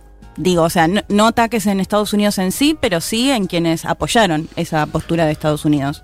Pero vos, Juan, ¿qué- a- a- ¿hacia dónde ibas? Como diciendo no, justificar que, que- que- No, claro, no, no solo no justificar, digo, eh, que incluso si, si hace- si uno hace balance, eh, uno- digo, no es que le diga, ah, bueno, es que con esta guerra de 20 años Estados Unidos al menos pudo cumplir un objetivo, no, pues no se trataba solamente de eso. No, no, yo Eh, solamente le digo como lo, lo que fue, lo que le pasó a la cabeza a los No, norteamericanos. es que, claro, yo te preguntaba por eso, te preguntaba sí. por eso para, para entender también lo que era eh, esa, ese- esa narrativa en ese entonces, ¿no? Y que bueno, vos decías también muy bien, la campaña de Bush también se sostiene por eso. De hecho, acá viene la idea de, bueno, ¿cómo van a votar a Bush? Bueno, había algo en esa, en esa subjetividad, estaba muy marcada por lo que fue eh, el 9-11. Bien, voy cerrando, Sí. pero esto me parece importante. Digo, Trump no solo no se retira, que sino que también en 2017 aumenta la presencia. ¿no? Después, en 2020 se da este, este acuerdo y ya las tropas estaban cerca de 2.500, 3.000 ya para 2020.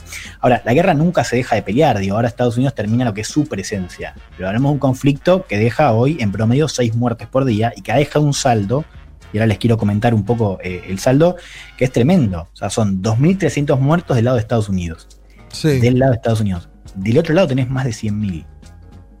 2.300 de Estados Unidos, 10.000 del lado afgano. Ujú. En 2014, el presidente afgano, que sigue estando al día de hoy, que es Ashraf, Ashraf Ghani, que de hecho lo menciona Biden en su eh, alocución, dijo que las fuerzas de seguridad del gobierno tenían 45.000 muertos. Hoy se habla de 60.000. Hablamos de fuerzas de seguridad. Civiles, según Naciones Unidas, 2019, 38.000 civiles muertos. Y combatientes talibanes, según un informe de la Universidad Brown, se hablaba de 42.000 eh, combatientes de la oposición, digo, eh, muertos. Entonces, si vos haces el total, tenés un número cercano a 150.000 muertos. Ese es el costo 20 humano años. de estos 20 años de, de 20 años de guerra que eh, sigue de alguna manera, sigue como conflicto, digo, insisto, seis en promedio, seis muertos eh, por día, y ya con esto eh, cierro, ¿no? Decíamos, este fracaso, más que nada en la, en la, en la construcción, si querés, ese éxito en la contención, pero que no podemos ligar eh, a la guerra, digo, esto tiene que ver con, cosas mucho más complejas y que no están ligadas directamente, o al menos no- uno no puede atribuir directamente, pero sí es cierto que, en esa campaña antiterrorista o de contención, efectivamente no se siguieron esos eh, atentados, pero fracasa en la instalación de este nuevo orden, ¿no? Y la prueba más acabada de eso la tenemos ahora, que es, son las amenazas de guerra civil, ¿no? Y de incertidumbre que tenemos ahora en un, eh, espacio territorial que todavía no tiene un acuerdo de paz entre lo que es el gobierno afgano y los talibanes. Eso se está negociando ahora en eh, Qatar. Vamos a ver qué pasa con esto, porque eh, Estados Unidos va a seguir entrenando al, al, eh, ejército afgano, digo, va a seguir quizás con una Mm. célula muy pequeña de contraterrorismo. Esto también, Ajá. por supuesto, es una alerta para, digo, los talibanes dicen, yo quiero que para el primero de mayo, como firmamos, se vayan todos, no quiero septiembre. Claro. Así que hay que seguir también ese tira afloje en eh, los próximos meses y ver si Estados Unidos intenta quedarse una célula eh, sí, de contrainteligencia y ver de, de qué manera va a ser recibido eso por eh, los talibanes. Y esto ya con esto cierro y me parece lo más importante, que es eh, cómo estamos viendo, digo, no, no, no, no es nuevo, pero sí me parece que esto comprueba esta idea del nuevo paradigma rector de la política exterior de Estados Unidos. ¿no? Un poco volviendo a lo que decía Juan también, digo, un, un ejemplo eh, de, de aplicación, pero es hoy tenemos un, un paradigma que está mucho más lejos, y narrativa, mucho más lejos de lo que fue la guerra contra el terrorismo, ¿no? Eh, y mucho más cerca de la competencia estructural con China, Totalmente. del cambio climático, de la pandemia incluso, ¿no? De hecho, sí. el foco militar ha pasado del Medio Oriente hacia Pacífico, esto está comprobado con los documentos que van sacando del Pentágono Sí. en los últimos meses, ¿no? Y también Biden está haciendo con esto un poco que decías vos, la semana pasada, ¿no? Biden también está construyendo su propio America First, ¿no? Estados Unidos primero. No lo va a decir así, porque es un eslogan de Trump. Pero esto también marca ¿no? Esta, este reposicionamiento, porque cuando uno habla de China, habla no solamente de, por ejemplo, redir- redirigir esfuerzos y tropas al Asia-Pacífico, que es el concierto donde eh, están dándose los, los roces militares de hoy, eh, pero también mejorar y poner recursos hacia adentro, ¿no? lo que hablábamos hace unas semanas con este plan de infraestructura, ¿no? Mejorar la competitividad de la industria, invertir en 5G hacia adentro. ¿no? Es un paradigma que está muy lejos de lo que decía eh, bueno, el, el- el circuito neoconservador eh, que empieza con Bush, de alguna manera también se prolonga ¿no? en la política exterior eh, de Obama. Y vamos a ver a la larga si esto puede influir o no en cómo, los, en cómo Estados Unidos y cómo los estadounidenses perciben el lugar de su país en el mundo, ¿no? y de cómo ven eh, lo que es el, el rol de Estados Unidos en eh, conflictos externos, ¿no? porque acá también eh, hay una vara nueva que está fijando Biden, porque los argumentos de Biden también valen para Siria y valen para Irak, como para conflictos. Sí. Sobre China te agrego, Juan, que, bueno, eh, esta cumbre que hubo de Joe Biden con el primer ministro japonés, ¿no? Donde dicen que Japón y los Estados Unidos de América van a enfrentar juntos los desafíos que plantea China temas como Mar del Este de China, el Mar de China Meridional, Corea del Norte. Atención también con ese eje, ¿no? Japón y Estados Unidos, que es un eje histórico también. Totalmente, bueno, eso, eso marca, ¿no? Este cambio eh, de prioridades y una postal que, claro, hoy ya empieza a quedar cada vez más vieja y algunas cosas, como por ejemplo la presencia eh, de Estados Unidos en Afganistán, se empiezan lentamente a cerrar. Me quedo con esto, entonces es el, cierre de esta, de esta guerra o el retiro de, Estados Unidos de, de Afganistán también eh, nos está mostrando Estados Unidos con otras prioridades, ¿no? Eh, eh, revisando quiénes son los enemigos, revisando dónde apunta los cañones y ahí parece ocupar ese lugar China. Por ahí en segundo lugar Rusia también, pero seguramente ya en un segundo o tercer plano Medio Oriente y, lo que vos hablabas de la guerra contra el terrorismo. Bien, seguimos. porque esto es- Vázquez, Carg, Elman, Martínez. Seamos conscientes de nuestra posición en la División Internacional del Trabajo. Lo demás, lo demás, no importa nada. Nada. Un mundo de sensaciones. Estados Unidos de Afganistán, pero este programa continúa. ¿m? Eh, sigue, sigue y sigue. Bien. Eh, vamos a la canción del mundo que nos trae Pablo 30. ¿Dónde vamos hoy? Dice Pablo. Vamos a hablar de eh, gorilas después de esta semana vivida en la Argentina, dice Qué Pablo con cierta ironía.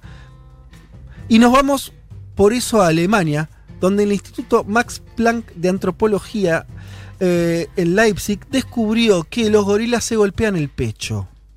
Cuanto más grande es un gorila macho, mejor se golpea el pecho para indicar a sus amigos y enemigos lo poderoso que es. ¿A dónde va Pablo con esto? Todavía no sabemos. Dice, a los machos para decirles, mirá, soy grande y fuerte, no te metas conmigo. Y a las hembras, mirá, soy bastante grande y fuerte, tal vez quieras elegirme como pareja. Por primera vez, esto lo saca Pablo de este instituto alemán, eh, podemos estar realmente seguros de que el tamaño del cuerpo se transmite a través de estos golpes en el pecho. Así que lo que se puede analizar, dice ahora sí Pablo, claramente, es que si ves a un gorila golpeándose el pecho es porque tiene alto cagazo. Bien. Bueno, es una interpretación posible, sustentada en la, en la ciencia. Eh, los machos más grandes emiten sonidos más profundos, de frecuencia más baja, cuando se golpean el pecho y se trata una señal de, eh, de eso, de, de- de- sobre su tamaño corporal. Agarra palo volante, gira y dice, y si hablamos de honestidad vamos a hablar del famoso grupo alemán, ahí está el link, Modern Talking. No sé si lo conocen. Acá lo. Sí, claro. Ah, sí, todos lo conocen. Sí, sí. Ah, porque el viejo soy yo. No, no, Después yo soy el viejo vieja soy yo. también, ¿no? Yo soy vieja. No, Leti, ¿cómo? Usted, usted, eh, 10 años más, 10 años menos tienen ustedes, ¿o no? No. No importa. De, de- fuera de no aire. importa, pero no. Bueno, está bien. Sigamos. Me, me- me gusta entonces. eh, yo me, me- me venía sintiendo el viejo de la tribu. Eh, muy bien, vamos a hablar entonces de Modern Talking, formado por el cantante Thomas Anders y el productor Dieter Bohlen. Eh, por ventas fue el gru- segundo grupo más exitoso de la historia de Alemania. Yo esto no tenía ni idea. 120 millones de discos vendidos. Mirá vos. Después de. ¿Quién fue el- la banda alemana más exitosa, exitosa de Die todos los tiempos? Totenhausen. Scorpions. Hubiera dicho lo mismo. Bien, bien, Juanma. Scorpions. Me Scorpions. acuerdo las tapas de los discos de Scorpions, así que me las jugué. Ah, Creo mirá, que- ¿vos, vos te gustaba Scorpions? No, me acuerdo de las tapas, la verdad Sí. que no me gustaba nada. No, a mí tampoco. Da- Dai Tottenhausen lo llegué a ver en vivo. Em, bien. Estamos hablando de bandas muy famosas en los años 80. Sí. Que en los 90 nos llegó ahí un, un remanente de todo esto. Em, en el 2001, dice Pablo, cuando Anders y Bolen ya estaban jubilados, se descubrió, y esto escuchen esto, que no eran ellos quienes cantaban los estribillos de sus canciones. Es más, el rubio del dúo no había entonado ni una palabra, el productor. Ah, me estoy No. enterando ahora de todo esto. Sí, y el otro solamente algunas partes. Los verdaderos intérpretes de sus coros, eh, de sus eh, coreados estribillos, eran tres cantantes profesionales llamado- llamados Rolf Kohler, Dieter Biedeke y Michael Skoll, que se mantuvieron en la sombra. Cuando se descubrieron los auténticos vocalistas, estos intentaron emprender una carrera como trío bajo el nombre de System in Blue, pero bueno, no fue, ya, Claro, no ya está. Ya, ya, ya está, ya el éxito había sido el otro. Sí, además retrucho quedas después de eso. Así que nos vamos a escuchar esta hermosa eh, pieza de los 80 para mover el toto, dice Pablo, sabiendo que en verdad no fueron ellos quienes lo cantaron, pero no importa. Vamos a escuchar uno de los grandes temas seguramente todos lo Ay, escuchamos ¿cuál? acá. A ver. Brother Louis. Sí. Ah, pero vos sos una fan. No, me encantaba. Ahí va. Bien, un poco de diversión liviana para cortar tanta seriedad.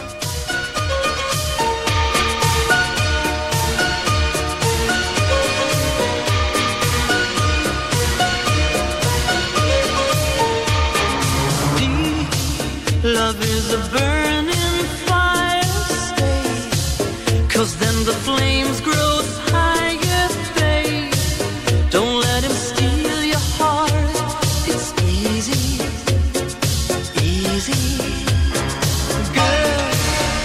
game can't last forever. Why? We cannot live together. Try. Don't let him take your love from Algo huele a podrido en Dinamarca. Bueno, en todo el primer mundo. Federico Vázquez, Juan Manuel Carg, Leticia Martínez y Juan Elman. Un mundo de sensaciones.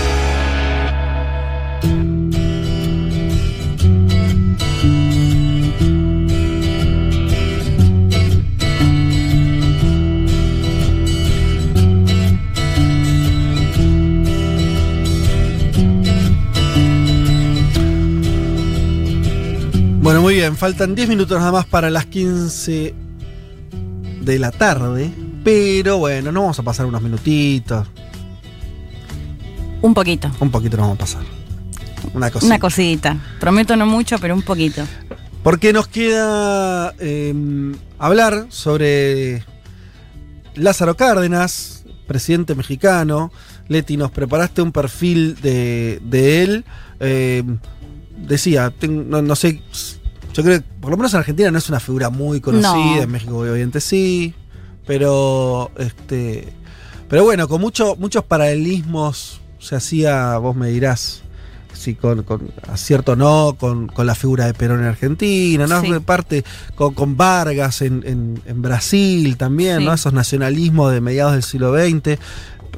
Como sea, figura central de la política mexicana. ¿Por dónde va a empezar este perfil? Arrancamos por el comienzo, como siempre, eh, su origen, dónde nació. Lázaro Cárdenas del Río nació el 21 de mayo de 1895 en la ciudad mexicana de Jiquilpan, en el estado de Michoacán, en el oeste mexicano, hijo de un comerciante con una familia muy numerosa, eran ocho hermanos. El papá de él muere cuando Lázaro Cárdenas tenía unos 15, 16 años y bueno, en una sociedad mucho más patriarcal que la nuestra, esta figura de que era el, el tercer hijo, pero el primero varón va a tener que hacerse un poco cargo, digamos, de, de su familia o de adquirir ciertas responsabilidades. Entra a trabajar en una imprenta que va a ser como su primer paso a lo que ya después lo va a marcar muy fuerte ideológicamente.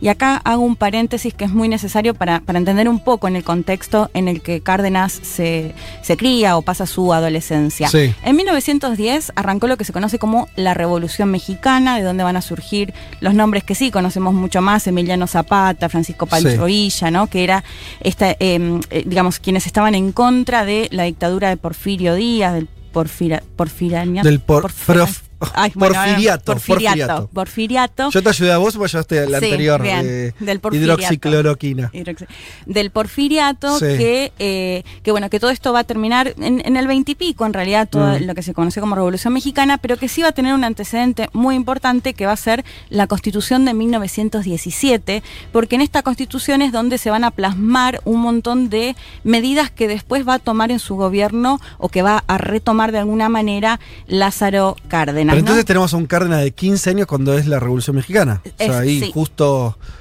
Momento interesante para ser adolescente en México, que te agarra una revolución linda. Sí, totalmente, totalmente. Con Zapata, Villa, Caballo, entrando a la Ciudad de México. Sí, de hecho, a quienes les interese ese tema, les recomiendo un documental que me quedé viendo anoche. Es medio denso, pero por ahí está interesante. Los últimos zapatistas, que es- eh, son, bueno, eh, mexicanos y mexicanas, sobre todo campesinos y campesinas, que estaban eh, con Zapata, bueno, contando un montón de anécdotas sobre él. Pero no solo el zapatismo de, de, de Marcos, ¿me estás hablando? de Emiliano Zapata. Bien, o sea, es un De- de la documental sobre la, la revolución del 10. Sí. O sea, de, de- de, eh, eh, mexicanos y mexicanas que eh, estaban a favor de la revolución y que, bueno, también, digamos, operaban o estaban de ese lado, cómo tenían que combatir, esconderse y demás. Es un documental. Un documental de, no, no, no me acuerdo en qué año fue hecho, pero ya eran personas muy, muy, muy, mayores. ¿Y pero cómo se bueno, llama el documental? Los últimos zapatistas. Los últimos zapatistas. no, tampoco la vi. Bueno, es interesante escucharlos de, de boca de ellos, digamos, como contaban anécdotas sobre Ajá. Emiliano Zapata.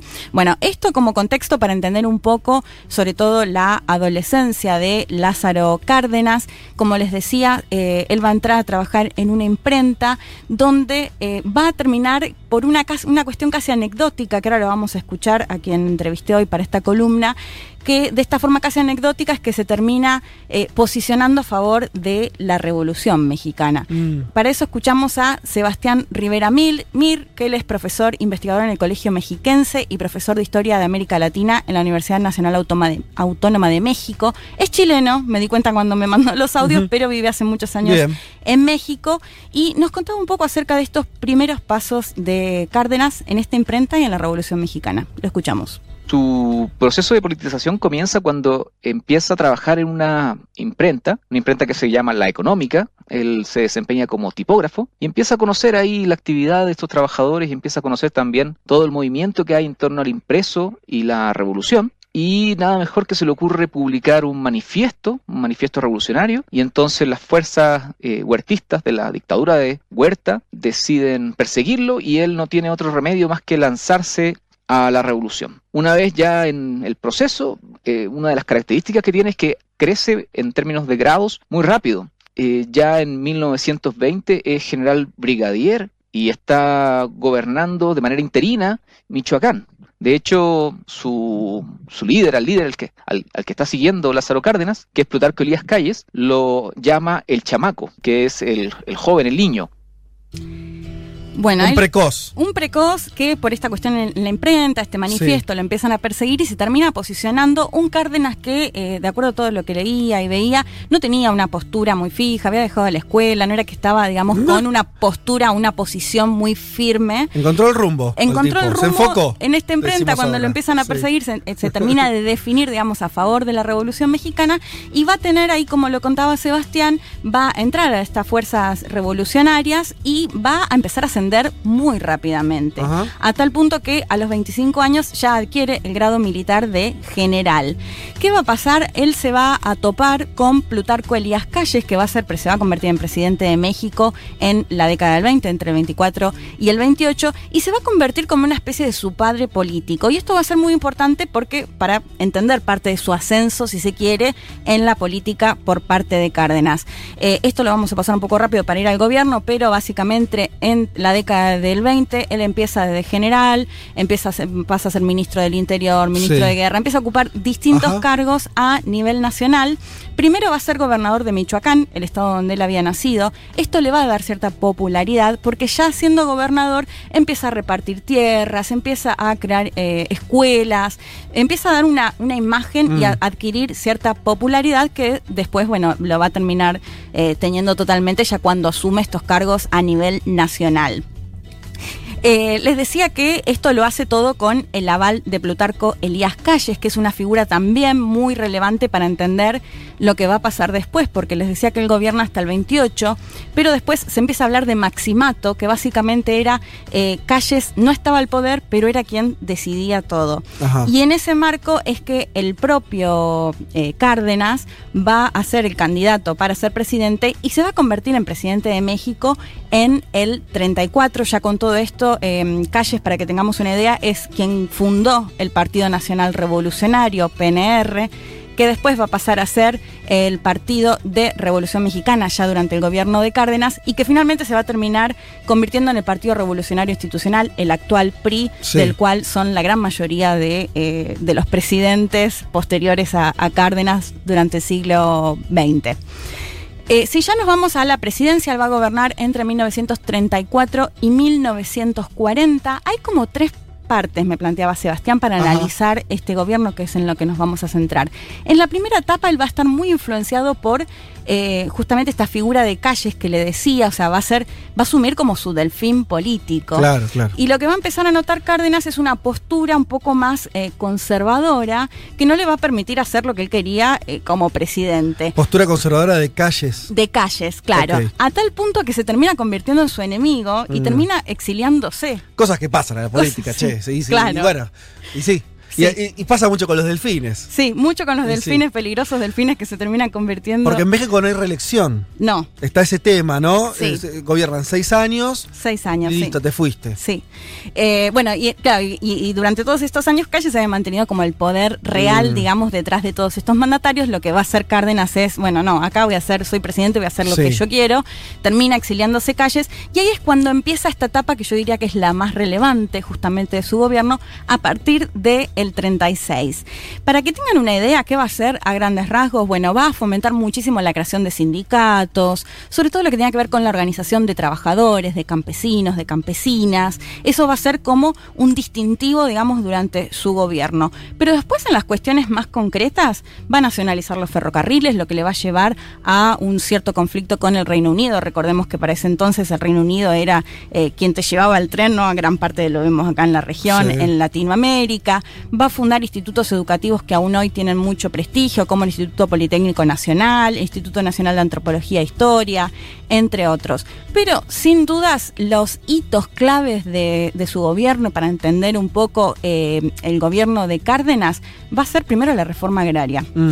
Y por eso yo les comentaba esto de eh, la Revolución Mexicana, porque justamente en la Constitución de 1917 es donde se va a plasmar un poco eso y era el pedido de gran parte de los campesinos, de las campesinas, de los indígenas, eh, este, este tema de poder trabajar sus propias tierras.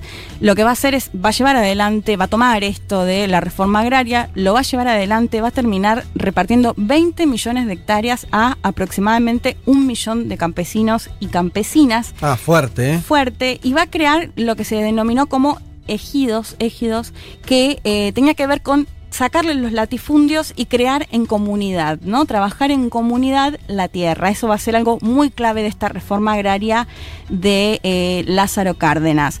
Si les parece, volvemos a escuchar a Sebastián Rivera Mir, porque él nos contaba un poco acerca de cuál era el contexto en el que gobernaba Cárdenas y por qué era tan importante la reforma agraria en una sociedad que estaba muchísimo más ru- ruralizada de lo que es hoy, por supuesto. Lo escuchamos a Sebastián Rivera Mir. a principios de la década del 30, el 70% de la población económicamente activa vivía en el campo, por lo tanto desarrollar esta reforma agraria impactaba de manera amplia el- en la sociedad mexicana. Además, Cárdenas hace algo muy importante, que es comprender la reforma agraria como algo que va más, va más allá de la tierra. Entonces también se preocupa por desarrollar obras de, ir- de irrigación. También, por ejemplo, se preocupa de crear unas estructuras que permitan tener acceso a financiamiento. Entonces se crea el Banco Nacional de Crédito Ejidal. Y también se preocupa Cárdenas por la educación rural. Entonces hay un impulso muy fuerte a la educación rural. Se crean eh, muchos espacios para que los campesinos puedan formarse y puedan desarrollar y desplegar todo su, su conocimiento. Para 1940, los ejidos ocupan la mitad de la tierra cultivable del país y más de la mitad de la producción que se produce en México era hecha precisamente por el ejido. De esa forma podemos contemplar este profundo impacto que va a tener esta reforma agraria. Bueno, ahí lo escuchábamos, ¿no? El, eh, para la década del 30, 70% de la población económicamente activa vivía en el campo y esto de los ejidos que les contaba, ¿no? La mitad de la producción se termina haciendo en estas tierras comunitarias que se habían creado a través de la reforma agraria que llevó adelante Cárdenas para, bueno, para entender en gran parte su popularidad también por los campesinos, por los indígenas. Pero después el otro gran hito, y yo diría que este sí es el hito del gobierno de Cárdenas, tuvo que ver con la nacionalización del petróleo.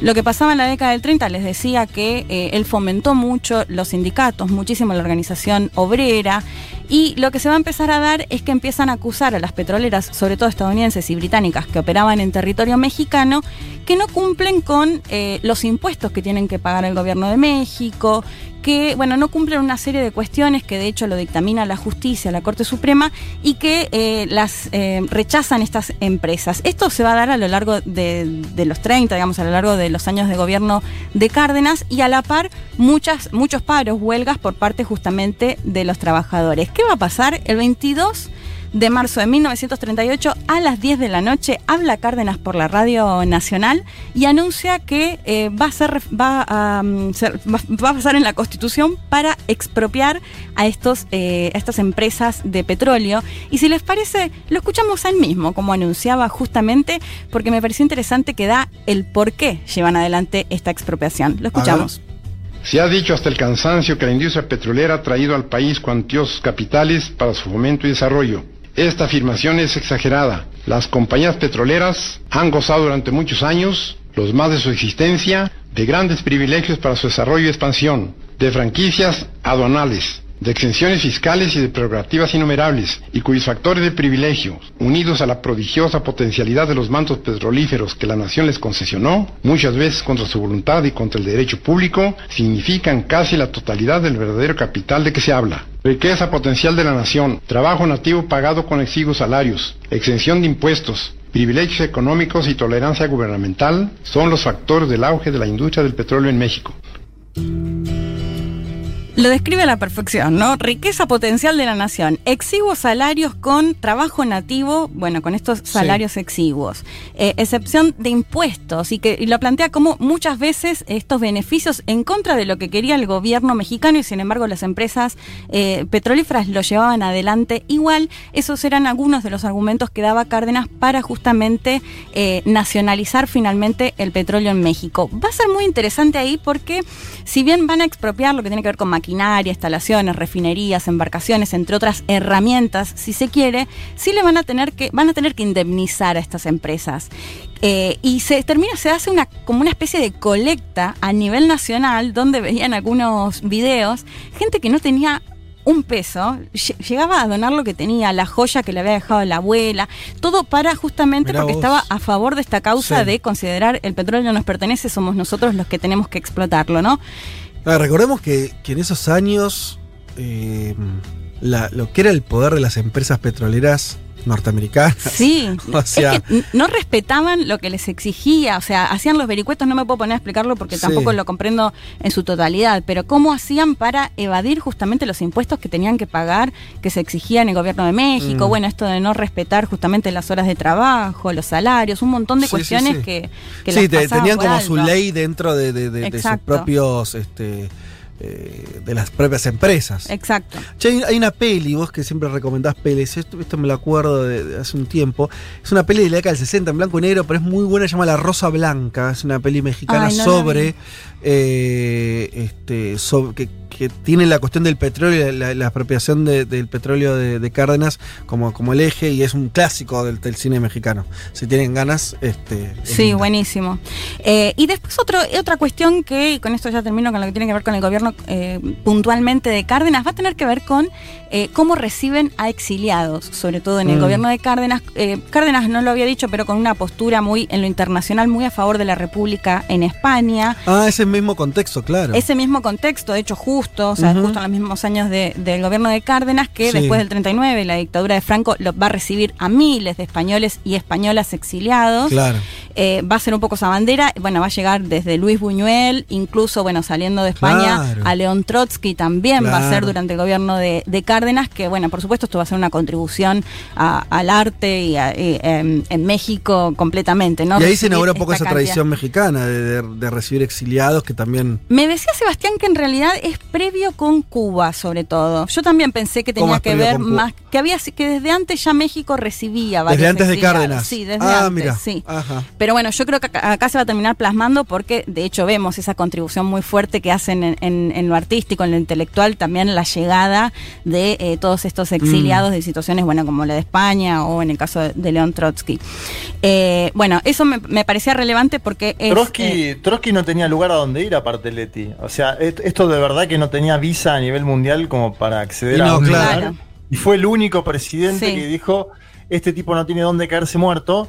Bueno, y, y lo llevó. literalmente después tuvo donde caerse muerto. Sí, literalmente. No, no, digo que no salió digo- todo, además. Digo que no salió bien porque Stalin también, digamos, sabía dónde iba y cuando Sí, sí. vas a un lugar, bueno, pasan cosas como la que pasan. Stalin tenía un control de los partidos comunistas muy, muy fuerte, pero eh, Trotsky era un verdadero paria que no se podía mover por el mundo y Lázaro Cárdenas le, Sí. lo abrigó. Sí, totalmente. Bueno, y con, con este gobierno de nacionalización, de expropiación, de darle más eh, peso y organización a los trabajadores, se va a convertir en, en este presidente que muchos con- consideran el mejor presidente de México, o al menos uno de los mejores presidentes eh, de México. Y en ese contexto yo le preguntaba a Sebastián, bueno, pero ¿cuál es la crítica que se le hace a Cárdenas? Porque seguro, digo, no la crítica de la derecha, que obviamente va a cuestionar absolutamente todo, Ajá. no porque ya no está de acuerdo de base con las políticas. Sí. Pero digo, desde los propios, ¿no? ¿Qué es lo que le cuestionan? La sucesión.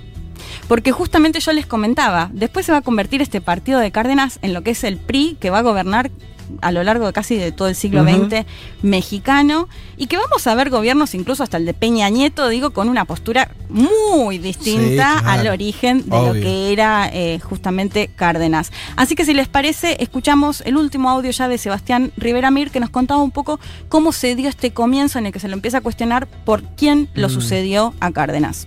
Si tuviéramos que hablar de las críticas principales que se le pueden hacer a, su gobierno, tendríamos que enfocarnos en una fundamental, que tiene que ver con la elección del sucesor. Hay dos personajes que están en pugna y dentro de ellos Lázaro Cárdenas decide por Manuel Ávila Camacho, que es el que está más cercano a la derecha, es el ala derecha de su movimiento político, que a estas alturas ya está cristalizado en un nuevo partido, el Partido de la Revolución Mexicana. Cárdenas opta por este personaje, entonces esto va a terminar siendo fundamentalmente un giro a la derecha que de alguna manera va a impactar en el largo plazo de los gobiernos. Estos procesos que de alguna manera llevó Lázaro Cárdenas van a comenzar a ser desmontados rápidamente. Por ejemplo, la educación socialista, por ejemplo, los planes de industrialización se van a frenar y Ávila Camacho se va a caracterizar por dar una primera entrada a grandes procesos que tienen que ver con la corrupción. Ufa. Ufa, sí, fue así. Y bueno, las sucesiones son complejas, ¿eh? Sí, y esto de no poder ser reelecto, ¿no? Bueno, termina eligiendo Total. entre estos dos candidatos a Álvaro Camacho, un poco más conservador, y que, bueno, se lo responsabiliza un poco del el destino que tuvo después este partido. En lo internacional no, no mencioné mucho más que eh, lo de la República en España, pero después va a visitar Cuba, va a tener un buen vínculo con Fidel Castro, pero esto ya Cárdenas. una vez que Cárdenas... Un Cárdenas ya jubilado de. Expresidente, claro, sí. expresidente porque él a gobernar hasta los 40. Pero bueno, vos eh, planteabas el, el caso de Perón y sí, la verdad es que hay muchísimas similitudes y de hecho, bueno, va a ser previo eh, a Perón, digo, así que es muy lógico, común que se lo termine eh, comparando. Bueno, ¿qué va a pasar eh, con Cárdenas? Va a, a morir en 1970, el 19 de octubre de 1970, a causa de un cáncer. Bueno, ya muy retirado, ya habían pasado muchos años desde su presidencia, pero por supuesto con un montón de legados. De hecho, bueno, en, en México hay muchísimos monumentos o ciudades o lugares con el nombre de Lázaro Cárdenas, pero que bueno, que quizás se perdió un poco en este origen del partido, que era un partido mucho más a la izquierda, progresista, con nacionalización, Sí. de lo que terminó siendo este partido. Y por eso, eh, bueno, Sebastián me decía, es un personaje que se necesita ser muchísimo más estudiado, incluso a nivel regional, ¿no? A nivel latinoamericano. Acá, eh, viste que tenemos los oyentes mexicanos que, que hay muchos que son muy críticos de Manuel López Obrador. Sí, y otros que cuando lo criticamos se Ah, enojan. También, pero más allá de eso, eh, hubo un intento, no sé cuánto después en la, la realidad, pero discursivo de López Obrador de, de- de- de traer un poco la figura de sí, Cárdenas y, y no como medio sucesor.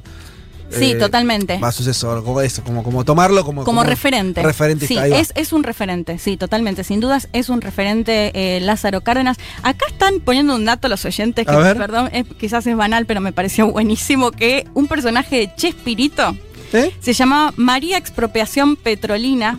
Pe- Ah. Petronila, está bien, por haber No nacido en el año de la expropiación de, de Cárdenas, la expropiación del petróleo. Me pareció un datazo.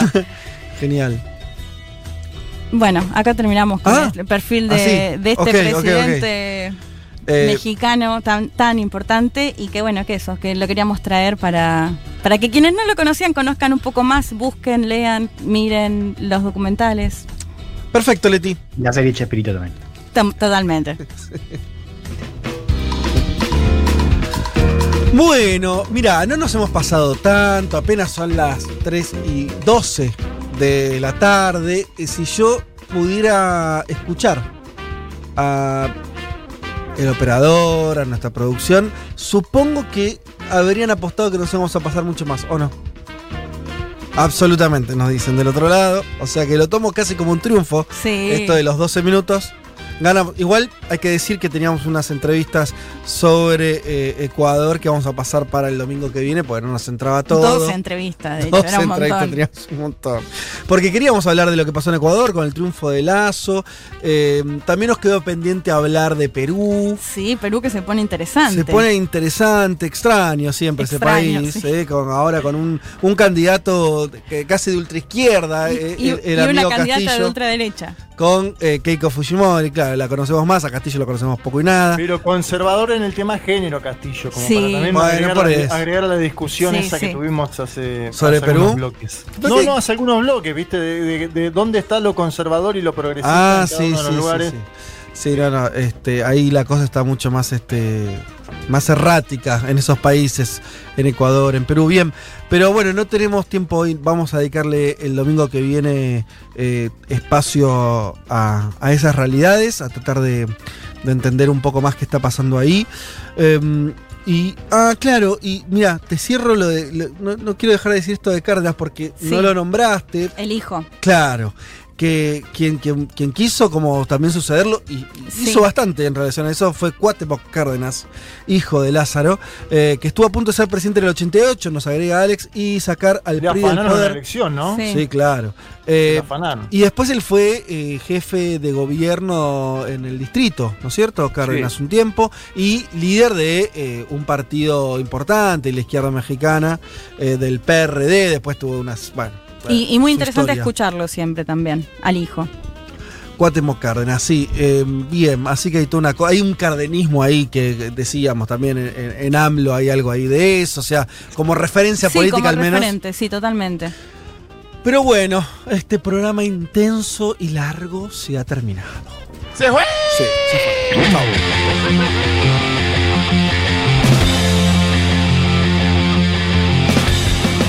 Eh, señoras y señores, eh, muchas tardes y buenas gracias. Bien, esto se terminó como siempre. Muchísimas gracias eh, a la producción, en este caso eh, presencial de Ayelén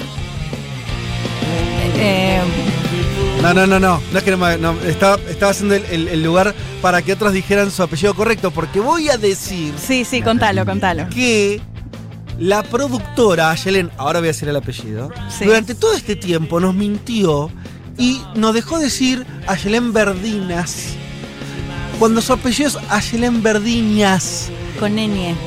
Y dijo algo así como que como se como la ñ, no sé qué pasa, lo no Sí. sé, las redes sociales no le reconocen la ñ, le dicen verdinas y ella deja que sus compañeros de programa le digan verdinas. Sí. Yo no vi expresión más cabal del poder de las redes sociales sobre la identidad de, nos- de los seres humanos que lo que se dejó hacer nuestra productora por este, esa misma red. No sé, te voy a decir Increíble. solo dos cosas. Yo tenía muchos nada como verdiñas con Enie. Está bien, pero, Pero, no, te, no te escuché que le decías sin Enie, no me di cuenta. No, y no, no puedo dejar de pensar en el capítulo de Homero que dice lo de la maestra clavado y él decía clavado. Debo haberme visto como un idiota diciendo clavado. es muy, no, no te Yo- escuché, la verdad. Yo lo interpreto Verdiñas. por la explicación de la propia productora como una forma extrema de dominio de las redes sociales sobre la propia identidad. Pero no son la única, todo nos pasa. Pasa que, bueno. Hubo un conductor en et- acá, en Sí. Hubo un conductor que se le decía Tomiolava cuando ese no es el apellido, Ah, sino el lugar claro. de donde vino. La ciudad. Ah, mira. Twitter. Eh, también, ahí Twitter. tenés una deformación Sí. eh, a partir de las redes sociales. Vamos a decir ahora entonces, eh, con, con mucha más este, autoridad, eh, Ayelen Verdiñas. Y voy a. Y todavía igual yo la tengo ñ. como Verdiñas. Estabas enojado cuando no te, no lo podía te había creer. dicho. O sea, no, lo sí, sí. no- no lo puedo creer eh, en este momento.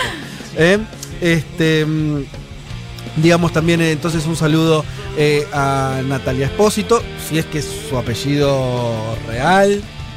No, no puede decir nada porque no está presencial No. el terremoto.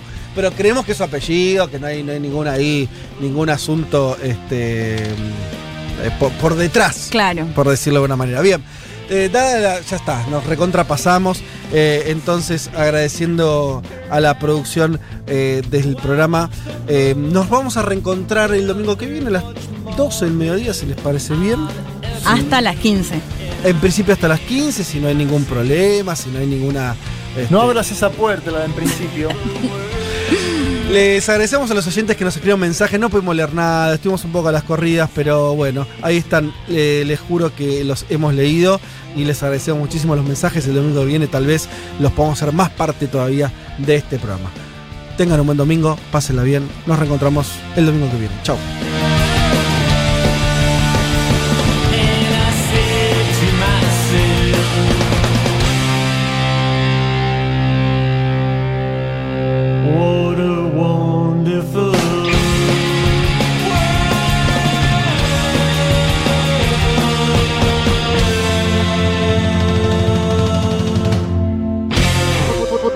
Futurock Future Rock, la, mejor radio de, de- de los próximos 270 años. Futurock.